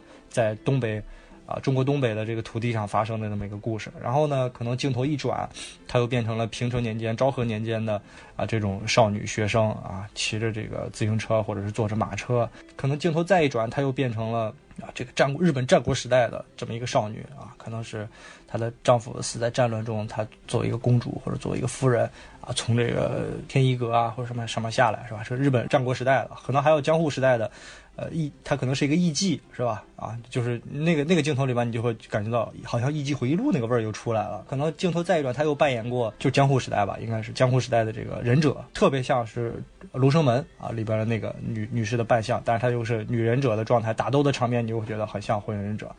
然后呢，她也可能未来又变成了科幻世界里边那么一个登上月球的孤绝的女性的宇航员，是吧？就是说。在他的一生的这个扮演过程中，他演过这么长的这个不同的历史中的不同的人物啊，不同的年龄，所以叫千年女优。这是这个女千年女优的这个女性本身叫千代子，是吧？跟川端康成的名作《古都》里边的那个女主人公的名字是一样的，好像是一个日本非常典型典型的日式女性的这么一个。名字啊，他说他的原型是来自平成时期非常有名和有地位，跟这个永远的吉永小百合齐名的一个叫做原节子的女演员啊，演过《东京物语》。嗯，我怎么去介绍呢？就是这个故事的外壳是两个记者去采访这个女演员，回顾她的一生。啊，这个记者呢，其中有一个记者是，呃，千代子的铁杆粉丝，熟读她的整个人生和熟读她的所有作品，粉头，粉头可以说是。头号奋斗是吧？因为他一生中田代子也没有接受过任何的采访啊，或者说是非常难接受采访。但是在他生命的末年、风烛残年的时候呢，接受了这么一次采访，然后带着这个记者一起穿越了整个的时空，回顾了自己整个的一生啊。然后呢，是真真假假的时空是堆叠的、交替的出现在这个片子中啊。这个片子中出现了好几个时空，第一重时空就是刚才我说的记者去采访这个女演员是吧？第二重时空呢就是。呃，女演员给这两个记者讲述她自己真实的生命历程啊，就比如说她小的时候在家里遇到了一个男性啊，这个男性可应从剧情上推断应该是一个日本的左翼分子，甚至有可能是，反正肯定是个搞左翼、搞革命的啊，跟这个侵华日军搞得很不一样，是吧？然后呢，他就掩护这个这哥们儿跑，最后呢爱上了这个这个男生，这个男生呢是一个画家，是吧？给了他一把钥匙，然后约定好等到和平的时候。啊，带他去中国的东北啊，那是这个男的的老家是吧？去看一看那绝美的风景。这个女士呢，就这一面就爱上了这个男的，之后呢，一生中都在找寻找这个男人，在追逐这个这份爱啊，一直到自己生命的尽头也没有找到这个男的，因为这个男的在。呃，这个期间啊，就已经被这个日本的宪兵抓到，其实实际上已经是处死了啊。但是这个千代子作为一个演员，他是一直不知道的，所以呢，他在这个过程中，他一直不知道，一直到生命的尽头，他也拿着那把钥匙啊。这是第二个时空啊。第三个时空呢，就是千代子演过的所有的作品。是吧？刚才我们说到的战国时代的，一直到什么科幻时代的，有一个共同特点，就是这这些电影呢，其实都跟他的个人经历比较类似，都是这个女主角在追寻爱，不管这个爱是真切的那个剧中的一个男的，还是什么样的，演绎的经历和这个他的真实的人生，实际上形成了一个互文的效果，在这个过程中不断的追寻，不断的追寻，他在生活中追寻那个那个某没有没有见过的那个男人，或者说看不清面孔的那个男人，而在。电影中也是扮演这么一个形象啊，所以这个就形成了一个非常有意思的这么一个交错。他这个互文，就除了你刚才讲到的那个，是他呃人生经，就是千代子的人生经历和呃他演过的电影的这两个时空，这两重互文，他更加厉害的就是跟你前面所说的。它跟日本影史上的经典作品还有一重互文，还有一些互文。对，这就离不开讨论那个精敏动画电影的一个母题之一，就是刚才其实深深也一直想让我们聊的，就是它的动画电影与电影之间的这样一个，其实也是互文或者是一种电影意识吧。在这部片子里表现出来，就是这样一个强烈的互文。它不仅是时空上的，因为电影又被称为是是梦嘛。就是梦境，就是通过他接受采访，通过他之前的回忆，把这个时空交叠在一起，然后又形成这样的互文，就是特别厉害。除了刚才说的那个千代子本身的他的这个人物设定是参参照了那个呃原节子的。他之前就是金明本人就提出来过，这部《千年女优》的话，参考过像那个什么乱啊，像那个什么影舞者啊，就是他是很受黑泽明影响。对这些影片都有都有参考。他那个《千年女优》中的戏中戏的话，与大量的日本的二十年代、四十年代、六十年代的电影都形成互文。像你刚才说那个钥匙男，就是只设了那个导演大庭秀雄导演的《请问方明》这些。就是其实包括木下惠介的二十四只眼睛什么的，就是在这个片子里，它其实是有强烈的这样一个，嗯，对于这些经典影片的引用啊、拼贴啊，或者是他也不避讳这个，就是对于日本电影史的一个回应。对，反而是造成了一种戏梦人生的这样一种效果，就是这部影片的一个特点。剧情不是很复杂，但是它能把这些。这几重互文串起来讲，就是是一个挺是一个挺奇妙的一个一个案例吧。构思是非常的巧妙，而且是刚才我说马上第四重时空，就是这个片子里面你会注意到一个细节，就是因为是这两个记者跟千代子一块在回忆这个过程嘛，是吧？因为这两个记者呢年龄差距也比较大。这个社长就是这个头号粉头呢，实际上是完全熟知千代子的所有的作品，是吧？而他那个摄影的小跟班，实际上在这个剧中扮演的是一个官方吐槽的角色，是吧？他可能没有那么的熟悉千代子，或者说没有那么熟悉这个过去的故事，所以他完全是带入了我们作为观众的这样一种。对，对我们作为观众或者作为一个后辈后边一个时代的后辈，然后作为一个旁观者啊去观看的这么一一重视角，然后呢，你会在电影中看到，哎，在这个第四重时空里面，因为。呃，之前不是说嘛，他在回顾这个过程嘛。这个千代子当然是在这个不同的影片中是不同的角色了。然后这个粉头呢，也会扮演这个电影中的一些角色来跟他一块回忆里面的故事，是吧？然后呢，在这个过，比如说举个例子，在战国的这个时代，是吧？啊，一下，呃，千代子就是那个我们看过的，比如说你如果看过《罗生门》的话，啊，《罗生门》里边那个女那个妻子的那个扮相，是吧？那个眉毛都特别淡。是不是？然后那个那个头头很奇怪的那种造型，然后呢，这个粉头呢就会变成一个保卫他的武士啊，就出冲出来了。但是呢，与此同时，他旁边那个小跟班还一直存在，一直是在这个过程中举着一个摄影机。他而且他的小跟班反而在从头到尾各种各样的这个关系的交互或者说转换的这样一个过程中，那个小跟班是无论是从人物造型。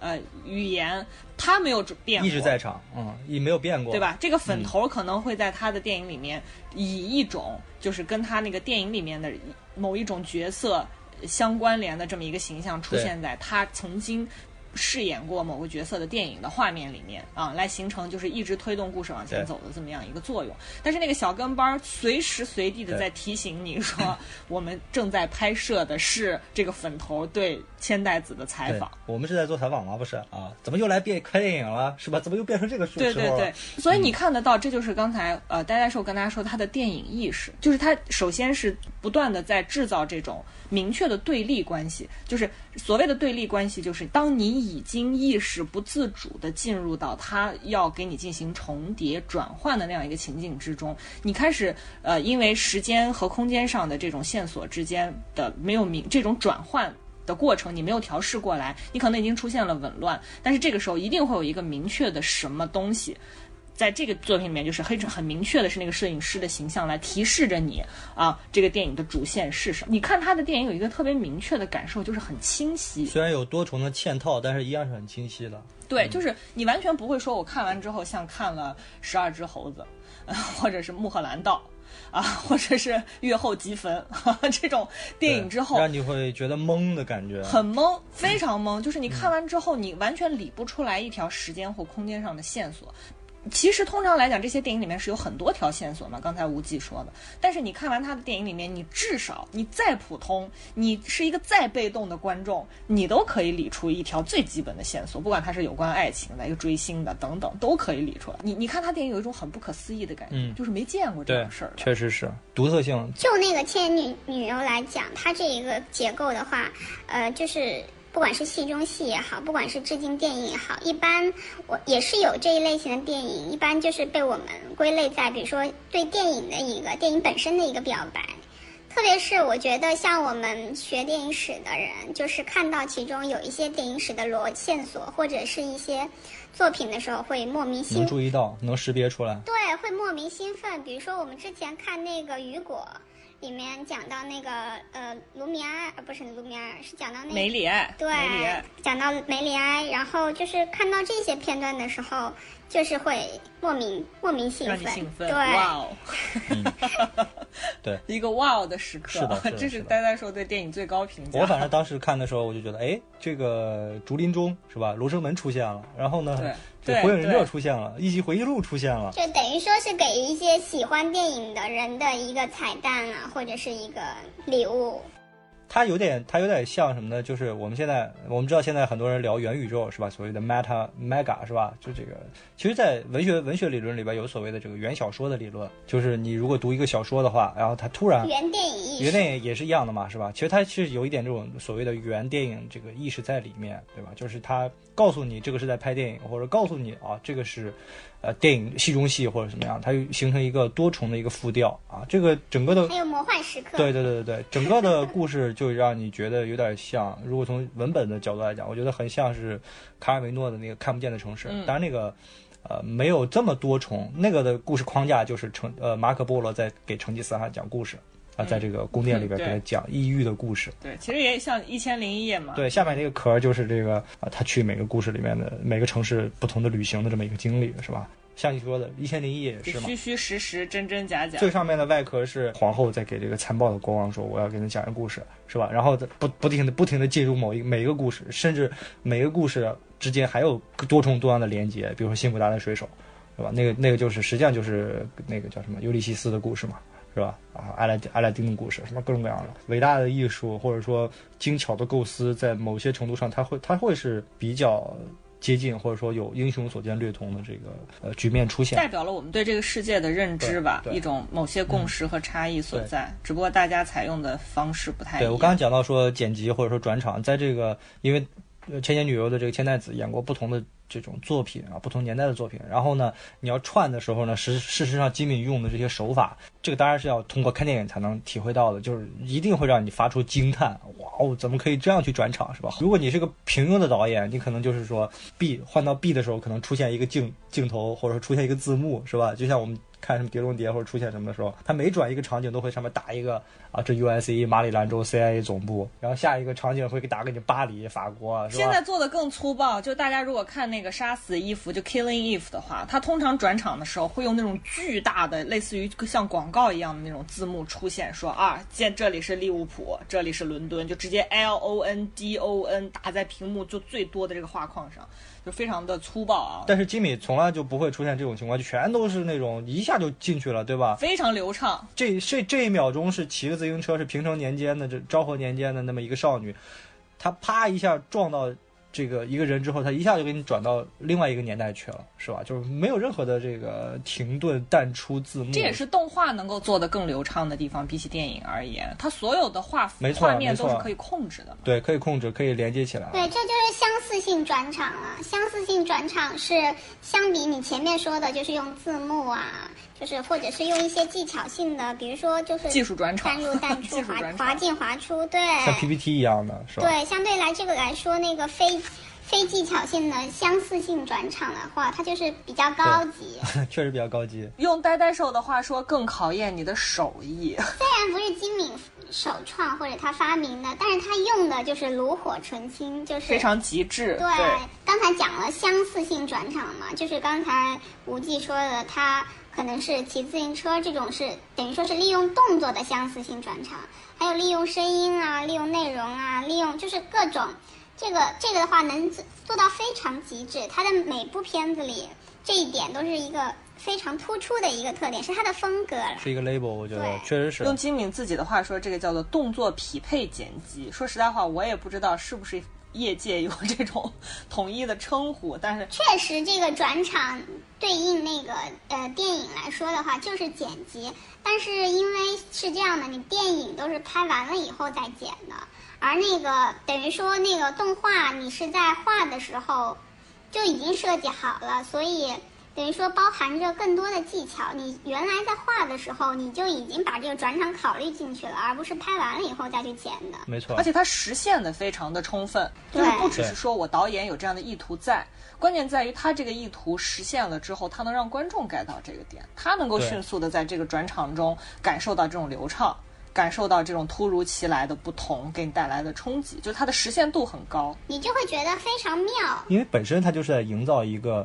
呃多重时空的堆叠嘛，是吧？然后用这种非常流畅的转场过门剪辑，加快节奏，加快节奏，完事儿会把你整个的捕获在一个非常如梦似幻的场景里面，那那种感觉里面，你是完全跟着他的摄像机，或者说跟着这个镜头的变化在经历不同的时空。因为刚才理的那四重时空只是我们观影之后给你理出来的四条线，事实上你在看电影的时候，这四条线是完全堆叠在一起的，一会儿这个，一会儿那个，一会儿这个，一会儿那个，是吧？但是像刚才深深也说的，但是你不会乱，你不不会乱。为什么不会乱呢？就是因为，啊，一一方面是因为它人物的设计，或者说有一些精巧的构思在里面，更重要的就是用它这个剪辑、转场、过门，然后整个的把你捕捉在里面，而且节奏是有的时候快，有的时候很舒缓，是吧？时不时的跳脱一下，时不时的再回来一下，就一真一幻啊，确实是。虽然说这个呃《千年女优》的片子不像《红辣椒》或者《未娃不污》或者是《妄想代理人》那么明确的告诉你，或者让你有那种特别直观的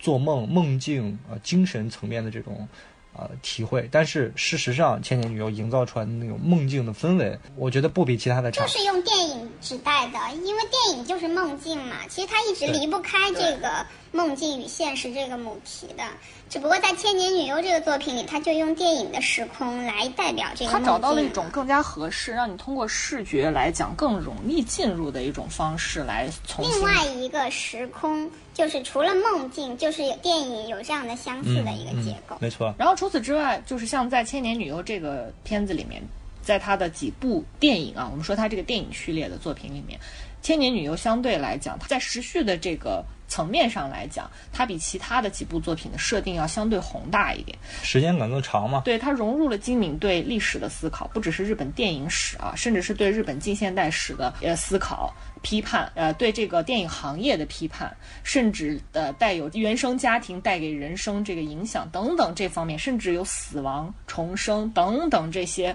概念、这些主题的一些理解和思考所在。但是它和我们在节目里面没有介绍过，以及介绍过的，比如说像《金鸡的巨人》啊，比如说像 EVA，就是《新世纪福音战士》。从设定上来讲，本身就是也是非常宏大的这些作品来讲，我觉得《千年女优》通过这样一个作品去看，就是像金明所代表的。这一代人他对日本历史的这样一个认知和批判的话，他在这个电影里面的呈现会比像。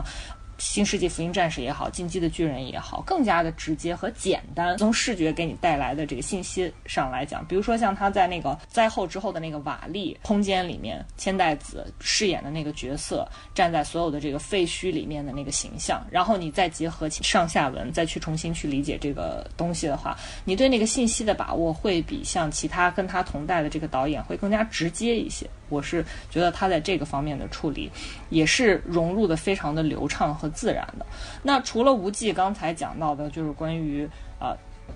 你要是进入这个金敏的这个电影系列的这个顺序而言，你可以 maybe 可以先看这个。东京教父，然后千年女优，我持一点点不同的观点在于，其实我并不觉得为麻的布屋应该和红辣椒放在一起去讨论，因为我觉得为麻的布屋是一个高度类型化的一个电影，它和红辣椒非常不一样。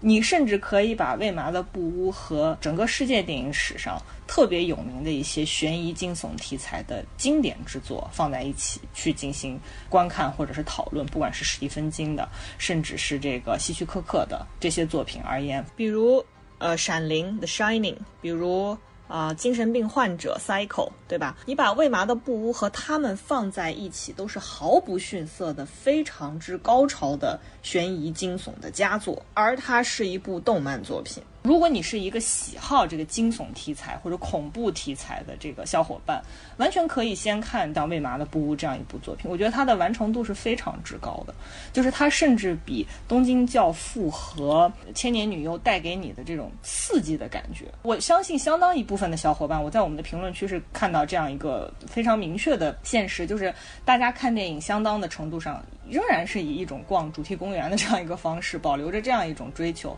在看电影的。所以你看魏麻的布屋，它是可以给你带来一种强烈的，呃，剧情上的、故事上的、视觉上的这样一种刺激的感觉。我自己总结就是，如果你要看魏麻的布屋的话，是能够感受到金敏这样几种特点的。第一是我不管是我那个呆呆兽跟我介绍金敏。或者是我在媒体上去看金敏的报道，或者是看自媒体一些从业人员对金敏的作品的分享的这个过程中，大家好像都非常习惯于把金敏树枝一个特别独特的一个境地去讨论它，而这个独特其实和我们前面所说的独特又完全不一样。我们讲到的独特是主要给大家获取一种观感，是它的形式上来讲，给你带来很大的冲击，和其他同时代。或者后代的动漫从业人员都非常的不一样，甚至电影导演都非常的不一样。但是我现在说的这种独特，在我看到的一些自媒体文章或者报道里面，反而把它树枝在一种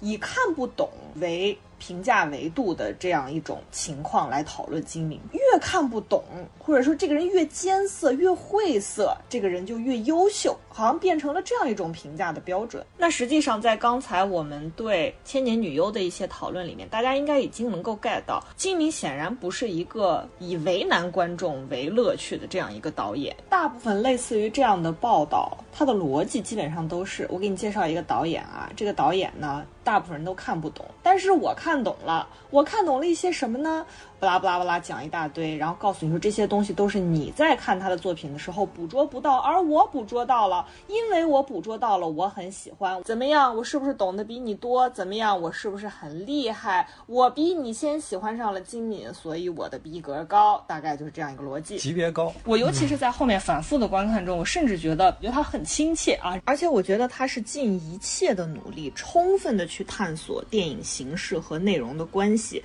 从而让你获得一种观影的刺激体验的同时，也能够让你充分的去获得他想传达给你的信息。而且最重要的是，他还能够充分的调动你的积极主动性，作为观众的主观能动性，去拓展你对那个故事的理解。故事的这个设定上，金敏是非常准确的，能够把握到一个什么样的故事，能够最简单直接的让观众 get 到。他在讲什么的？就是他的故事非常之简单。刚才呆呆兽实际上在说到《千年女优》的时候也提到了嘛，那个金敏对于黑泽明的这个致敬和喜爱是在他的作品的这个创作过程中是完全掩饰不住的。就是黑泽明他有一个很明确的故事的准则，就是一句话说不完的故事是不行的。就是比如说，你看完一部电影，没有什么电影是以一个极其复杂、一句话把握不住的电影，然后同时带给你极好的一种观影体验的电影。我觉得很难举出这样的例子。比如说我刚说的什么《穆赫兰道》啊，《十二只猴子》啊，如果你无法准确的把握到它的某条线索，或者说核心线索，信条啊，包括信条等等吧，你就觉得这个故事看完。你你都看不明白，你说你是在看什么呢？为了不明白而不明白吗？或者说叙事不是很明确嘛？对，但是你看金敏的作品所能够创造出的影像视听的那种独特性，观影的那种刺激感，是远远超过我刚才举的这些电影的例子的，而且甚至是其中某些电影所谓致敬的来源，对吧？而关于。金敏的作品，哪怕只是关于故事情节的讨论啊，关于结局啊，关于故事设定，如今仍然日以继夜的在网上还在继续进行着。但是，即便是在这样的情况下，你看完，比如说像《魏麻的布屋》这样一个线头非常之多的这么一个故事的情况下，你仍然可以非常简单的把它概括出来，就是关于一个偶像粉丝如何被他粉头，或者是如何被他的粉丝毁掉的这么一个作品，然后以及中间引发了一系列的凶杀案。之所以产生了这样的非常惨烈的凶案，是因为凶手因为在追星的过程中投射了自己，从而产生出了二重人格，最后。走向了极端，非常简单，我觉得一点都不复杂，甚至是包括后面的红辣椒，它就是一个很简单的盗窃盗窃案，啊，里面还包含着一个爱情故事。所以我觉得它首先是故事非常的简单，第二点是你看，我还是以《为麻的布屋》为这个例子啊，就是它的细节极其的极致。你包括像《千年女优》，就我说《东京教父》，他自己是体验过里面人物的这个扮相和这个生活状态的，自己亲身上阵。包括像《千年女优》，他为了营造出千代子在漫长的人生道路中，直内心秉持着要追逐或者说追寻那个人。但当然，在电影中呈现的是一个特定的人。当当然，我们后来知道那种东西。代表了他一种追求，一种理想，大量的奔跑追逐的场景。大家要知道，就是你如果只是表现一个人奔跑，甚至前面没有明确的东西让你看到他在追那个东西的时候，你是感受不到追逐这样一个状态的。他为了营造出这样一个状态，他让自己的好朋友追着他们的车来跑，然后他们在车上用摄像机来记录下来他追的这个过程，再发给他们的这个人物设定，然后来创造千代子在里面奔跑的各个的场景里面的这个形象。所以，为什么我们在《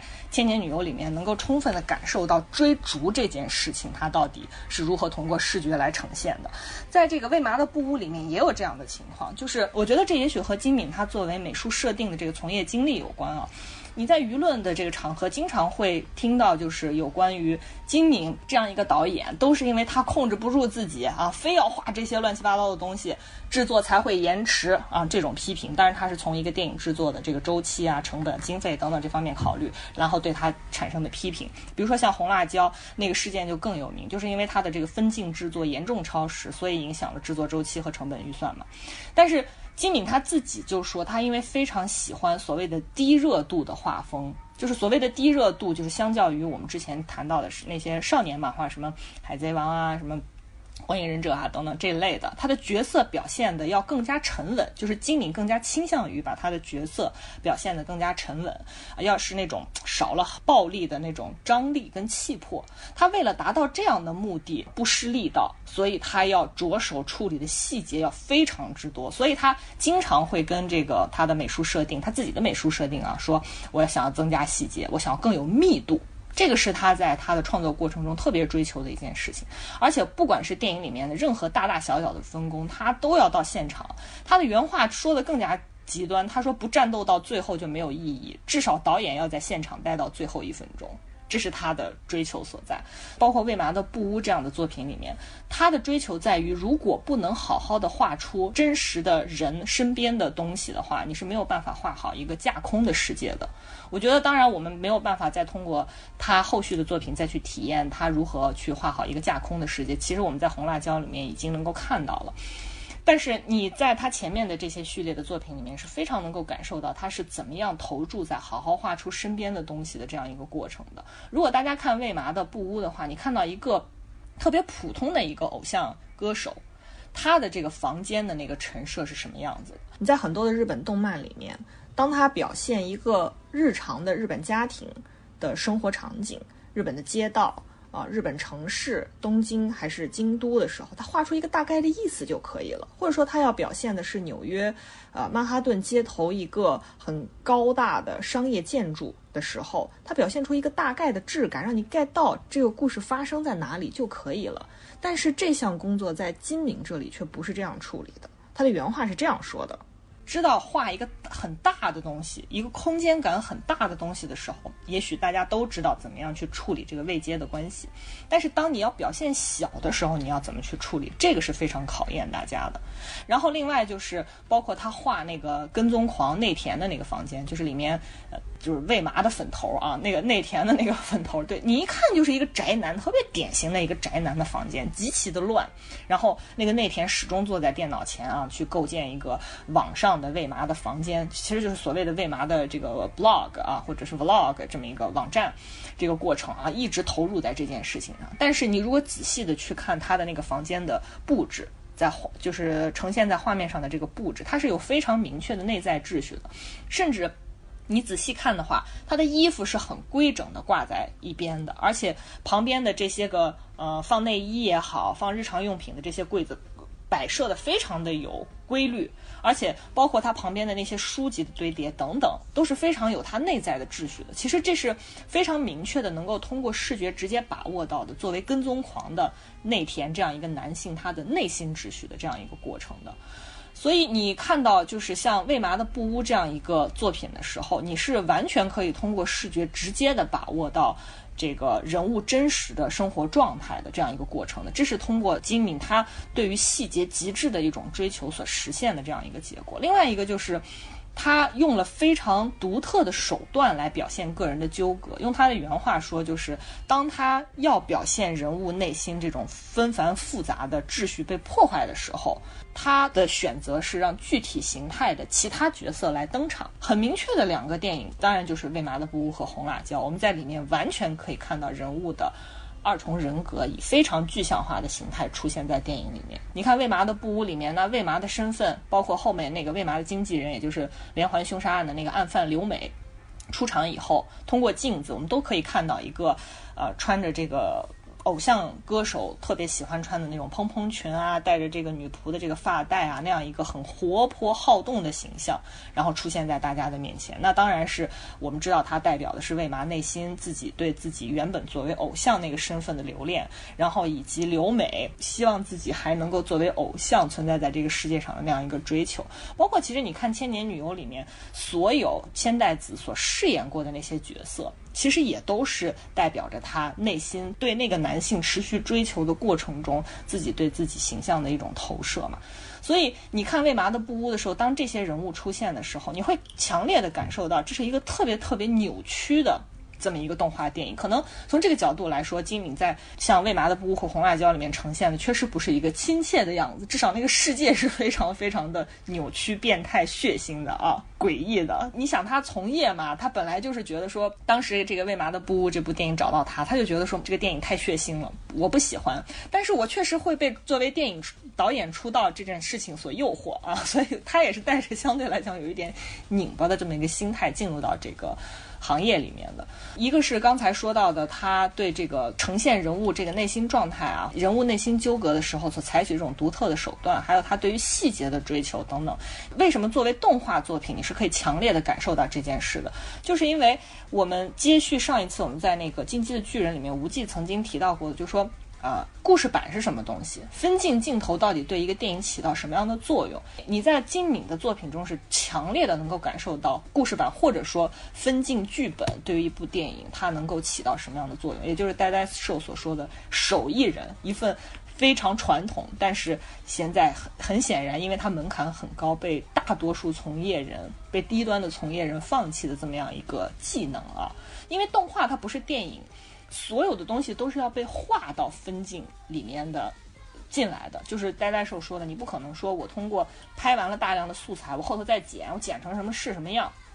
它是要在一开始就是要画好，第一幅什么样，第二幅什么样。所以你看到动画的分镜剧本，它可以成千上百啊，甚至上万的分镜的这个镜头的画稿，最后很可能会集结出版，呈现在大家的面前。所以说，能被画境分镜的所有的事物，它不可能有什么阴差阳错的解释。真人电影里面，天上的云，今天的太阳，它刺眼一点儿，你不可能说是导演的意图所在。但是在动画里面呈现的天上有云和没有云彩，云多还是云少，太阳到底是刺眼还是晦暗一点，它都是必须有强烈的意图和设置在里面的，一定是有创作的道理在里面的。就是所有的场面。都可以说是有导演的意图在里面，而且是明确的，可以解释的，有意而为的。对。是可以解释、可以说明的，所以电影对真实情景的那种捕捉，当然是有大量的自然元素的。但是动画所有的元素都建立在人的创作上，你一定是明确了意图的。《未麻的布屋》里面，除了你看到的画面的这个意图所在，还有刚才我们已经提到过的关于剪辑的问题，也就是所谓转场的问题，在《未麻的布屋》里面也是特别强烈的能够看到这样一件事情。尤其是你看到画面和画面之间的那个转场也好，剪辑也好，他在未麻的布屋里面，特别明确或者说特别着重去刻画的一个核心的。观点或者说是主题或者说解决的问题是关于看与被看的关系，这是《为麻的布屋》最重要的一个主题。就是我们现在经常会说什么什么电影它形成了一种什么样的凝视的机制啊，看与被看啊，镜像关系等等等等。你在真人电影里面，maybe 因为过分真实的场景可能会让你忽略掉一些在电影里面没有被强调出来，但是你在《为麻的布屋》里面是明确可以看到这些东西。我举一个很简单的例子，比如说为麻他第一次观看他那个热带鱼的。画面通过鱼缸的外形，就是他把画面从中间等切成两个部分。这个时候，实际上在整个的这个观看机制和画面里面，就形成了一个多重的观看机制。观众在看喂麻，喂麻在看热带鱼，而后面是窗户，也就是说，在另外一边还有人在看向喂麻的这个房间，它形成了一个窥视的机制。然后除此之外，在魏麻的那个公寓里面，很狭窄的空间里面，随着那个情节的推进，只要当魏麻感受到不安的时候，窗户就会出现在画面里。而这个时候，魏麻如果稍感心安啊，觉得比较安全的时候，画面中这个窗户会立刻消失。大家可以复盘这个电影，你是完全可以。盖到所有的这个画面都是按照这样一个机制在进行处理的。而深深也说了这个观看机制啊，我再补充一下，其实就是刚才提到的，它每部动画电影都有的那个它的电影意识。因为电影的观看机制就是那个我们上学的时候会讲到的那个一个窥视的一个感觉，也被我们观众窥视。对，这是电影的观看机制，所以这是他。他作品中如影随形的这么一个电影意识，就是既是那个魏麻的房间，又是粉丝为他建建造的这个网络网络空间，电视、电脑。对他被网络和现实中的粉丝窥视，然后又被那个凶手窥视，甚至还成为那个媒体啊、镜头啊，就是这窥视下的一个。就是形成了多重的这样一个窥视的，这这又是一个电影电影意识。就是因因为以前你看电影的时候啊，我们一般说，就我从一个电影门外汉的角度来讲，镜头实际上就是一个观看的位置嘛，你离它近还是离它远？但是在魏麻的这个布屋的这部电影里边，你。特别明确的感受到那个镜头好像就是你自己，在以前看电影的时候不会有这么一个感受。你你为啥不讲一下梗概？其实梗概我觉得也是需要稍微稍微再讲一下。我说了，我说这个梗概很简单啊，它就是一言以蔽之的故事，就是一个追星不成就把他干死了这样一个电影，很简单，它没有什么特别复杂的，它就是通过大量的细节帮你构建陷阱啊。我跟吴忌说，我看呃金敏的电影的这个。这次的这个过程中，特别感充分的能够感受到他是如何制造陷阱，让你一头跌进去的这样一个过程。你都看过了，你都知道剧情的情况下，但是因为他的画面、他的他的设定，每一次都能够非常有效的把你再次带入那个陷阱里面，调动你的情绪，调动你的意识。所所谓的梗概，就是说他故事讲什么嘛？这个其实呃可以再广告一下，就是呃奥斯卡最佳影片提名的那个《黑天鹅》，二零一零年的作品。人家为马的布屋就是说，一直说是黑天鹅所致敬的那部影片，是金敏的处女作，人家是一九九七年的，好像是。大概知道是讲什么了，也是讲那个自我的受害者，自我的那个心灵被摧毁的崩溃的受害的这样一个过程。就是剧情上是差不多的，。故事差不多是。吧？本身是个偶像歌手，但是呢，经纪呃经纪公司觉得他不赚钱，然后去当演员，从这个组合里边退出当演员。当演员的话，在电视剧里边，首先你可能刚开始这个小角色，而是你想更多的台词、更多的曝光，啊，说白了就更大的尺度。你像这个这个编剧就给他写了，本身你是个纯情偶像歌手嘛，给这个纯情少女构建了一些不太好的这种戏份，比如她是一个脱衣舞女，在这个夜场里边被人强暴，被一堆男人在那围观之下去强暴。这个过程呢，当然。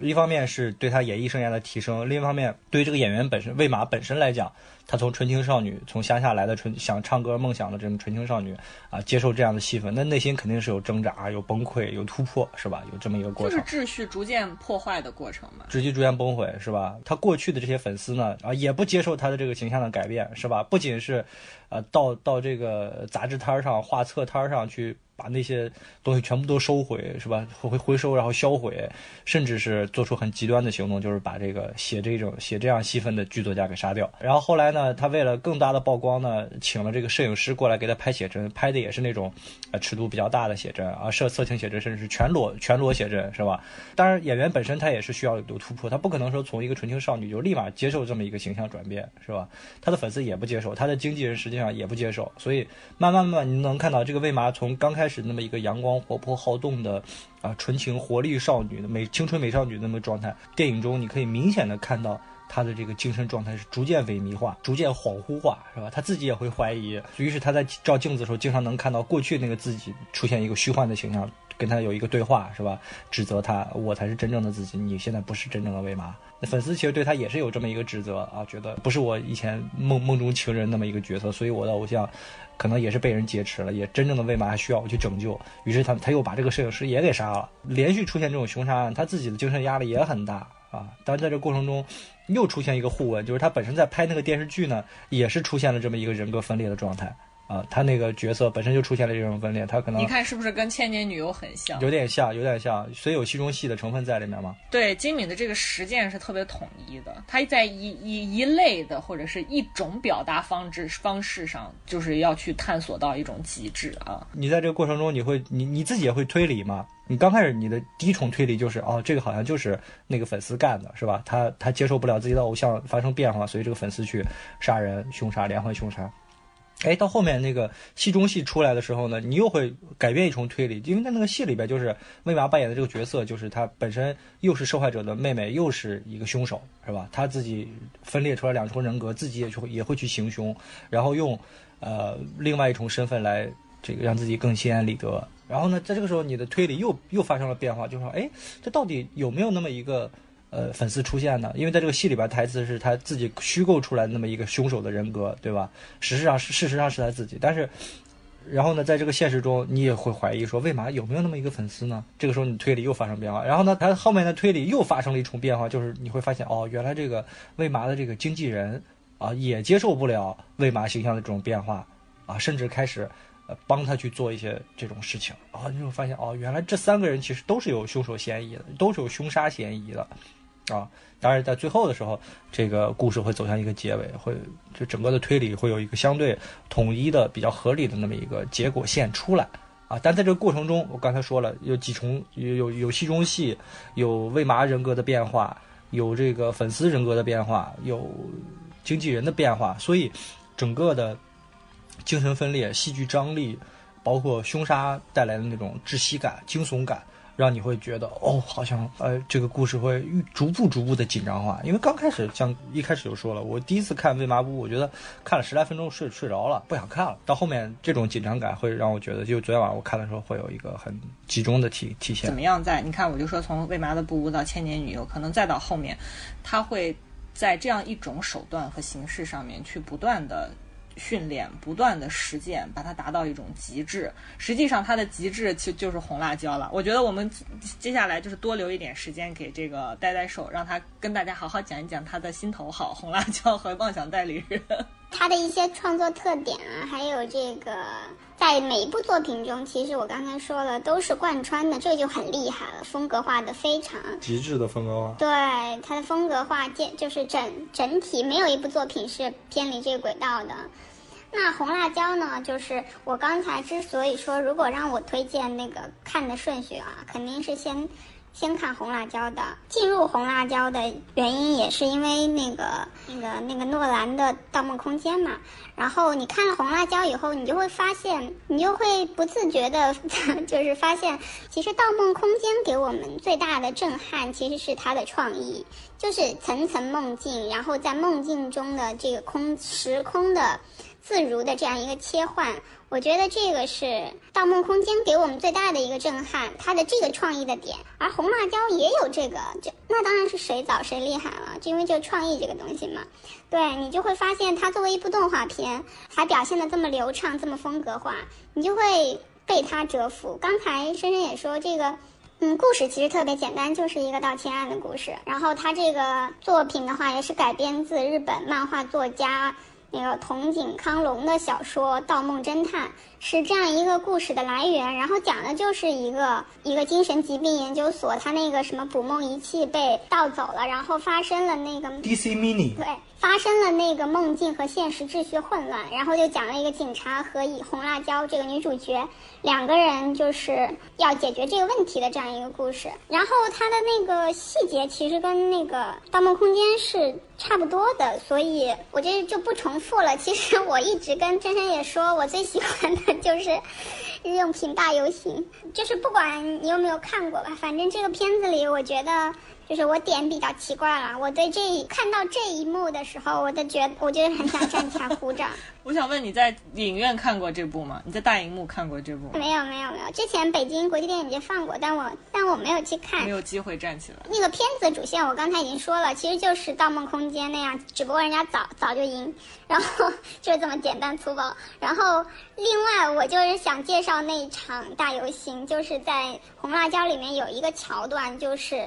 各种各样的日用品啊，玩具啊，是在一个日本传统的那个女孩子玩偶的这样一个形象的带领下的各种日用品、玩具，然后交通工具、公共设施，就是所有禁止的、不禁止的东西，全部进行了一场大游行。其实这一场戏的话，不知道为什么我对这种奇怪的东西的大游行。会感到莫名的兴奋，就是包括在那个《宫壳机动队》里面那个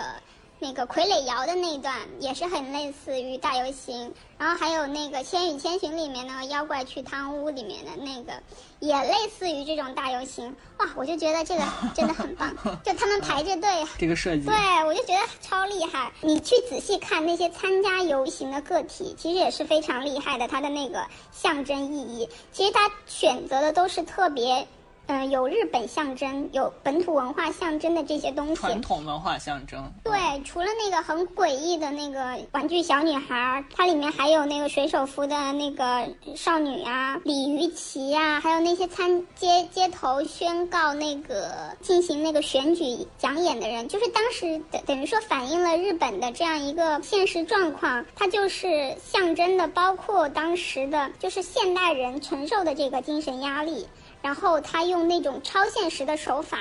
和这种抽象的方法来影射这种现实，其中也表现了一些新的时代、新的思想取代这种旧的思想的这些这些意识，又通过这种游行吧，能够反反反映出一种表现出一种嘛集体的这样一种意识，或者是逃离现实，或者是一种批判和反思。我就觉得这个特别厉害。这些里面除了有他特别传统的刚才。呃，呆呆兽说到的什么招财猫呀，什么这个玩偶呀，这些东西以外呢，还有一大堆都是已经被淘汰掉的这个生活用品。因为大家知道，日本在这个八十年代末是经历了经济腾飞，然后迅速到九十年代又经历了这个呃泡沫危机的嘛。所以实际上你看到消费主义是在日本在一段时间内极其盛行的这么一个过程，他们是经历了这样一个过程，所以大家都是迅速的买这个最受到追捧的这些东西之后，然后迅速的淘汰掉。所以实际上，金敏在这个这个大游行的过程中，也是把这些东西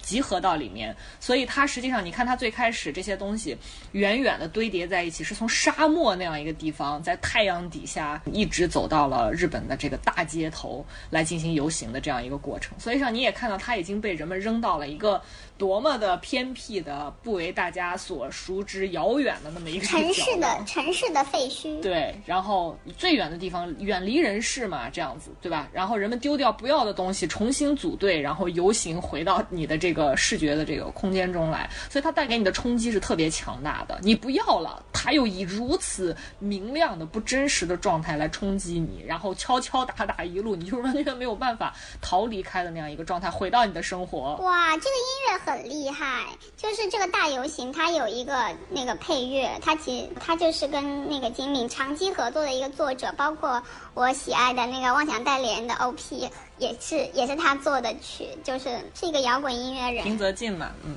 跟这个实在太配了。从我角度，我觉得就是红辣椒几个设定让我觉得特别的棒，是吧？一个是对于梦梦境的那种描绘，就是你确实在这个红辣椒里边，你感受到了，就是你真实在你做梦时候会有的一种感觉，比如说从凌空陷下去，高空往下坠落，是吧？包括那种时空的扭曲，你怎么追都追不回去。然后你可能在一些恐恐怖的梦境里边，你会反复的看见自己的脸，或者看见其他什么东西。而且是你的脸套在别人的头上，或者说对方的脸立刻变成另外一张脸，这都是你在梦境中会偶尔有幸捕捉到的。金敏喜欢用的那个镜像，就是经常就是镜像自我对话，然后《盗梦空间》里也有的那个无尽的走廊的追逐、扭曲的走廊，这些空间的折叠啊，然后跳入电视机啊，或者是通过非常就是超现实的这种方法来。自如的在时空中切换吧，我觉得这个在那个《盗梦空间》里已经表现的很商业化了。对商业化已经有过再一次的表现了，但是反正我也说了，谁早谁厉害啊，就是 厉害的点就是是我先啊。然后另外一个就是它那个设定也很有意思，就是那个捕梦机器 DC Mini 是吧？就是你头上戴个那个玩意儿，你在做梦的时候，梦里的画面可以完整的展示在电脑屏幕上让你看见啊。这个设定也很很有意思。就是我觉得这些元素，你就完全能够看到《盗梦空间》是如何啊高度致敬 红辣椒的。高度巧合是不是？对，三就是说那个，我觉得他对于恐惧感的描绘，啊，我觉得是让我自己觉得心有戚戚焉的。就比如说他这个片子里边儿，金敏自己说过，他说他不只希望创造一种是看的可以看的电影，当然他本身也说了他自己很喜爱那一段呆呆受钟爱的。玩具大游行的那个场景啊，他说那个东西他就是想给大家带来一种非常极致的视觉体验。他当然是在视觉体验上有一种极致的追求。荒诞很诡异，极荒诞，而且还要说的一些 nonsense 的话，是吧？完全的话都是前言不接后语的。对，但另外一方面，他说的是他非常致力于希望去创作，让观众能够从身体上得到感受的这么一些电影。所以我觉得这个地方 maybe 就是无忌说的，他能够完全感受到恐惧这件事情。对，恐惧还有梦，幽微的那种，很内心、很内在的东西。就是比如说你的恐惧，他这个在这个电影里边就是那个游乐场，是吧？废弃的游乐场，很阴暗的角落，没有人去的那个娃娃，是吧？空空荡荡这种这种。重点是很阴暗的角落里面突然出现一个极其明亮，这个色彩这个对比度极其饱和的这么一个娃娃的形象。所以在看《红辣椒》的时候，我就有一种感觉，就是我我真的体会到了电影作为一个艺术题材，它和文本或者说和我习惯去阅读的那种语言艺术不一样的东西。就是我之前说什么呢？就是我那天跟申也说，我说你看电影呢，它是有局限性的，为什么呢？你说电影怎么去比喻呢？好像比较难，是吧？语言，因为比喻是语言的一种嘛，啊，你你一个比喻非常简单的一个很精炼的东西就可以说完，但是电影你可能花很大量的。电影和语言又不一样的地方在于说，电影它可以表现很多语言难以去呃描绘的很精确的一些事物。有隐喻蒙太奇。对对对，我们都知道语言是有局限性的嘛，很多东西，比如说你自己内心很幽幽微那种恐惧感啊，或者说梦境的那种体验啊，其实用啊、这种画面啊蒙太奇的，或者说超现实的。呃，扭曲的、变化的，甚至是变态的这种形象来体现，好像那种组合出来的形象，确实让你感受到，哦，这个就是梦啊，这个就是恐惧，这个就是我在日常生活中体会到那种精神压力啊，这个是我这次重新看金敏的时候，呃，感受比较深的。再讲到那个电影的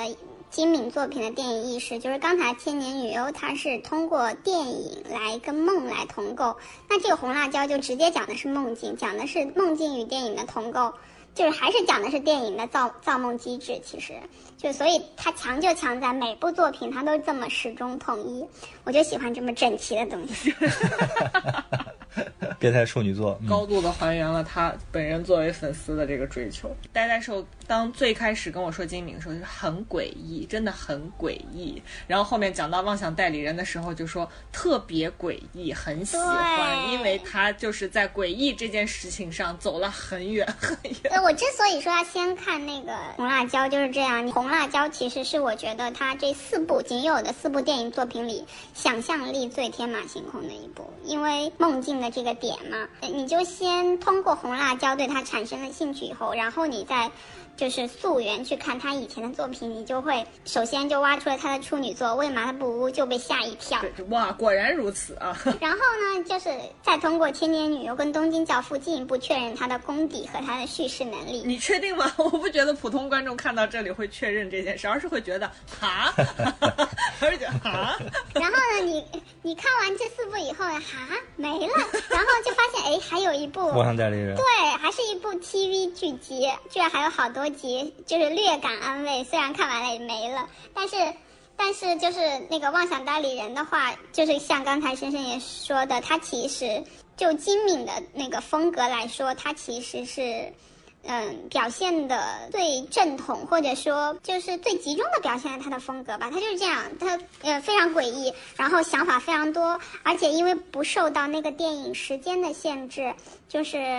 它有这么多集，可以发挥的空间更大了，然后可以想讲的东西就讲得更充分了。然后我同样也不讲那个，也不仔细讲那个故事情节啊。妄想代理人其实就是每个人都有各种各样的精神压力，每个人都想死，每个人都压力很大，想获得解脱我。就讲细节吧，我我我也是非常钟情于他那个 OP，极诡异的一个 OP。对我啊，你都学会唱了，太可怕了你！问题是它的内容非常简单，它的 OP 里面就是所有在这部动画 TV 剧集里面所有出场过的人物一一出现，而且是诡都在诡异的大笑。笑是大笑，他们做同一件事情，就是在大笑。就是我第一次看的时候，我就想，哎，怎么了？就是他们在做笑，他们在做笑这样一件事情的时候，就能笑到你，因为 OP 也不会特别长，就是笑后背发凉笑到你后背发凉，真的就是所有人就只做这一件事情，就是在笑而。且是什么站在雪山上笑啊，站在这个铁架子上叫啊，屋顶上对，雪山啊、核核爆啊什么什么的，就是是个特别诡异的、荒诞，然后又惊悚，然后就是问题他们还在笑，他们也没有做什么过分的事情，只是在笑，而笑到你发毛。惊为天人，然后那个 ED 也很厉害啊，就是同样是那些出现过的所有人都安详的倒在草地上，如同睡去，而而且他们就是一个挨一个那样安详的睡在草地上，我就发现哇，这好妙啊！就这吸引我，从这个就开始了，然后。另外就是，嗯，就是一些小细节，就是在里面的每一集，不知道你们有没有看到，它每一集的标题就是会在很奇怪的地方出现，而而且在那个 OP 里面，刚刚忘了讲，OP 里面每一集的每一话的标题都会出现，因为刚才不是说它背景很乱吗？它的每一话的标题在那个背景里面，有的是那种什么招牌呀、有的是那种什么警告牌呀、就是在片头和片尾的背景里，每一画它每一画不是都有一个题目吗？它都会在那个 OP 和 ED 的那个 MV 里面出现。我就觉得这些细节真的很满足处女座。对，我觉得金敏确实是一个非常能够让处女座得到满足的这么一个动画导演，他做的太细对极致和太详，细了。至于说那个妄想代理人到底讲一个什么故事呢？就是开始的话呢，就是讲了一个就是一个玩偶设计师，就是女主角，然后她就是快临近于接截稿了，但是她一直交不上稿，然后我当时看的时候，我就把它理解成她虚构出一个罪犯，然后让自己能够以受害者的身份暂时躲避。然后呢，这个事儿呢，就通过网络啊、新闻啊迅速传播，持续发酵，然后在这个舆论的助攻下，变得越来越真假难辨了。然后，并且形成了这样一个导向，然后这个犯罪的形象呢，也越来越具体。那本来就是他虚构的嘛，然后那个虚构的形象只是脸在暗处，然后嘴角带笑这样，但最后就是第一话最后真的出现了这样一个具象的这样一个棒球少年对这样一个施暴者的形象，然后一二呃就是接二连三的造成了这样的袭击事件，就是这样的一个开始。包括就是在开画第一话的开头，开头我还记得，这也是细节吧，就是在马路上每个人在打电话，或者是在对话中，每个人就是几乎都是在推脱、在抱怨、在在说谎、在找借口，就是他。把这个背景的这个压力什么的，就在第一话都交代的非常清楚。然后有了这个棒球少年的这个袭击者的形象以后呢，就有了两个警察，就是开始调查这个事情。就是每一话他就是有不同的那个，对，有不同的受害者出现。我就想讲的是，我就两，我就想讲第二话和第三话，因为这是让我看着连在一起，而且我觉得特别妙的。几点？我我觉得，而且讲的应该不影响剧透。然后从第二话开始就是嫌疑。这剧咋剧透？这太多细节了，我觉得是一个无无法剧透的片。对，因为第一集他塑造了这个施施暴者，这个凶手等于说棒球少年。第二集嫌疑人就出现了，就是嫌疑人，就是但因为大家都不知道，因为因为已经舆论已经造成了有了这个棒球少年。第二话开始嫌疑人出现了，然后就是因为棒球少年是一个。学生的形象嘛，就是是一个少少年的形象，然后就有这样，第二集就有一个被有嫌疑被等于说被诬陷嘛的一个嫌疑人出现，因为他造型很像，他和传传闻中的那个棒球少年的行为举止很像。对，然后呢，他的海报被画，然后被诬陷，然后形象逐渐的被妖魔化，然后开始众叛亲离，大家都怀疑他，然后。再到他自我怀疑，然后不堪重负，到这个时候，他的非常清晰的，他出现了两个选择，要么成为受害者。我觉得这个思路也是很清奇，因为已经不堪重负，众叛亲离到加自我怀疑了。他要么成为受，他想要么成为受害者，这样就能解脱，能洗白了。一个被诬陷的人反而最想成为受害者，就是这个思路很很特别。要么成为罪犯，就是拥抱。罪恶报复社会，成成为人们所诬陷的这个妖魔，我觉得这个思路特别的都不是正道，但是很极端，但是又特别的合理，因为他们都是小学生，都是少年嘛。其实我觉得我个人体会也也挺就是特别认同，因为我觉得小学生心机就还蛮重的啊，我会不会被投诉？会又被删除啊节目。对，这就是第二话，他就讲了这样一个案例嘛，等于说，然后好像我记得第二话最后他是如愿被袭击了的。对，然后第三话呢，我又发现了是一个，呃，跟上一集无关的人，在下一集会以一个新的身份出现，就是其实，在上就是。每一话中的那个主角在上一集中已经出现过，但他可能只是一个路人角色，但下一集就变成了主角。我觉得这个也很妙，下一集就是一个双重人格的故事。我觉得它每一集都是串联的非常紧密的。你以为他就是以这么一个逻辑就往下说了，不断的有受害者，不断的有，然而没有，到后面还会发生一个非常跳脱、非常就是出乎意料的这个转折。他的转折非常的非，我觉得他的转折非常的难以预料。我觉得你是无法预料他剧情的转折的，但是又非常的合理。你就感觉是像这个事件里面很小的一点，maybe 和事件有关，maybe 和事件无关，但是。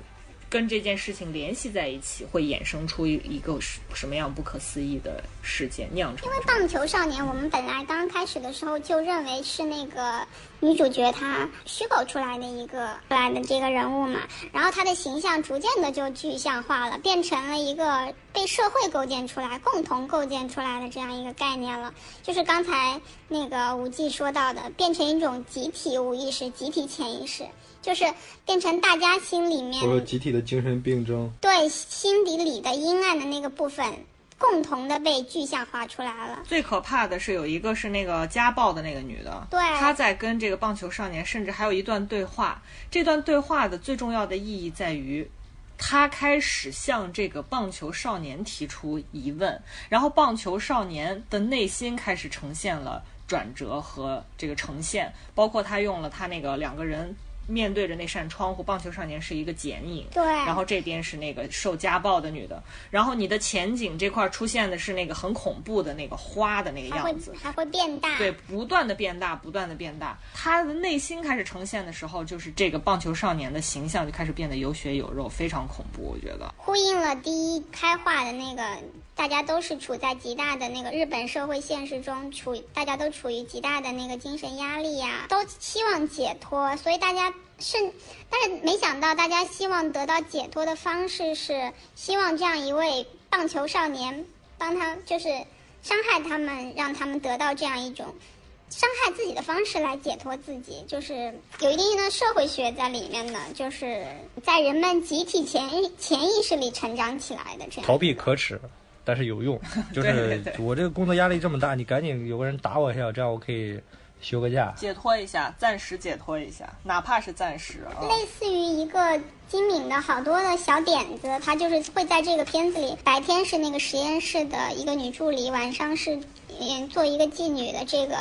这个双重人格的那个形象，也是跟他之前的作品就是会有一些呃创意上的一些重合，就是它类似于把它作为一个小作品集，可以在这个这部 TV 剧作里面来释放自己的一些想法。然后说到这个的话，因为他的作品也就只有我们刚才所说的四部电影和一部 TV，他为数不多的还有他的漫画作品，包括两个单行本，一个海龟线，一个恐怖桃源，然后还有二零一一年出版的那个《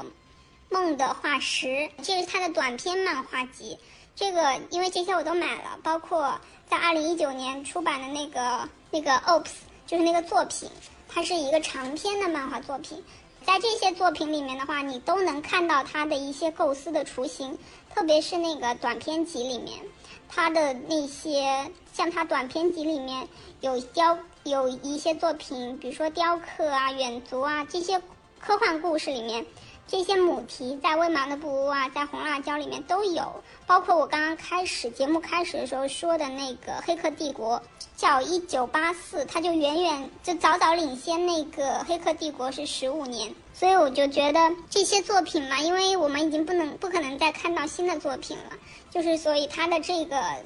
漫画集的话，就如果你真的对它比较感兴趣的话，也是一些很有意思的作品。就如果你喜欢这一类的作品的话，可以做一个考古的这样一个工作的，然后再去看一下他之前的漫画作品。但是我始终。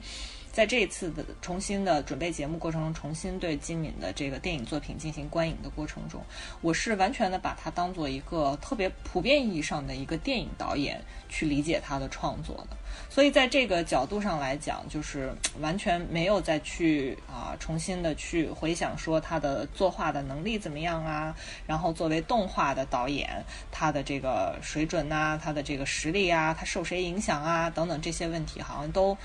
有一点被我远远的抛之其外，我好像只是把它作为这个电影导演的这个身份来进行观察，或者说进行思考。我觉得这不矛盾，因为我本来嗯也不把动画就当成特别低幼、特别应该是就是不完整的作品。而金敏所做的，我就觉得他他做的非常大的一个贡献，他用他为数不多的作品做的非常大的一个贡献，就是把被大众低估的那个动画艺术。就是提升到和电影并驾齐驱的这样一个地位，让大家重视起来。就是对，让大家闭嘴。就是 你真的很针对普通观众，也是一直想找机会啊。然后这次也是觉得说有一个。也也说合适，也说没有什么由头的这么一个机会，跟大家聊到金敏，就是我确实是觉得说，你完全可以把，也就应该啊，把他的作品当做普通的电影来进行观看，或者说，如果你想要领略更加不同的东西，然后想不断的通过观看来拓展你自己对世界的认知、你的思考的广度和深度的话，不要只是把这个动画排斥在一个，我觉得有很多的观众啊，都有一个偏见也好，或者说是一个。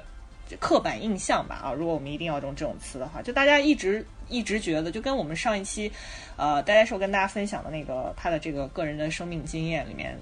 有过的这个观察，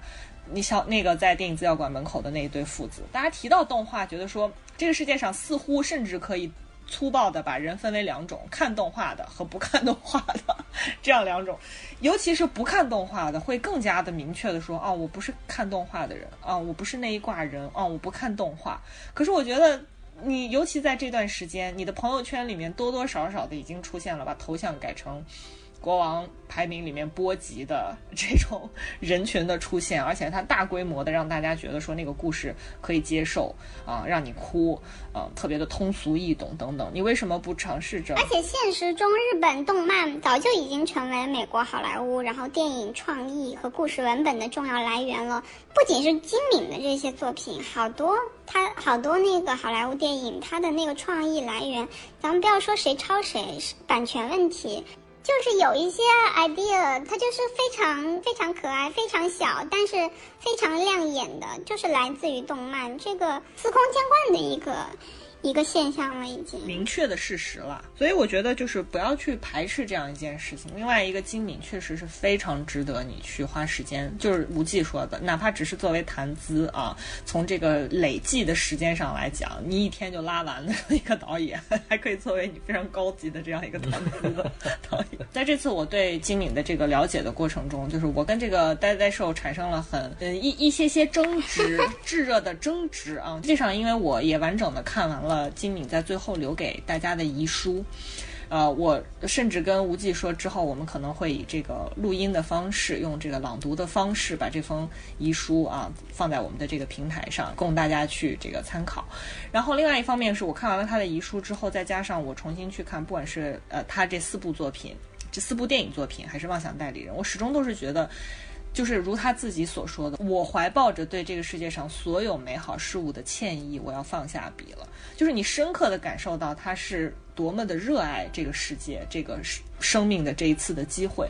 所以你在他的电影作品中看到他的处理、他的制作、他的心血可以达到如此极致的一个状态，也是因为他对这个行业、对这个世界投入了能量之大、浓度之高的这样一种热情。如此的饱满，如此的充沛，所以我才会觉得他是一个特别温暖的人，或者我不应该用温暖这样一个程度副词，我应该说。金敏是一个如此炙热的人，即便他只活了四十多岁，但是他是一个生命密度非常之高的导演。大家受刚才的介绍，他在漫画里面已经如此具有前瞻性，已经如此超前的对他的故事、对他想象的世界做了那么超前、那么先锋的一些想象和设定的情况下，或者说他通过这样一种高密度的生活状态，已经比我们提前经历了，maybe 我们。可能在生命的长度上面比他要多去，呃，经历个十年、二二十年的这样一种状况，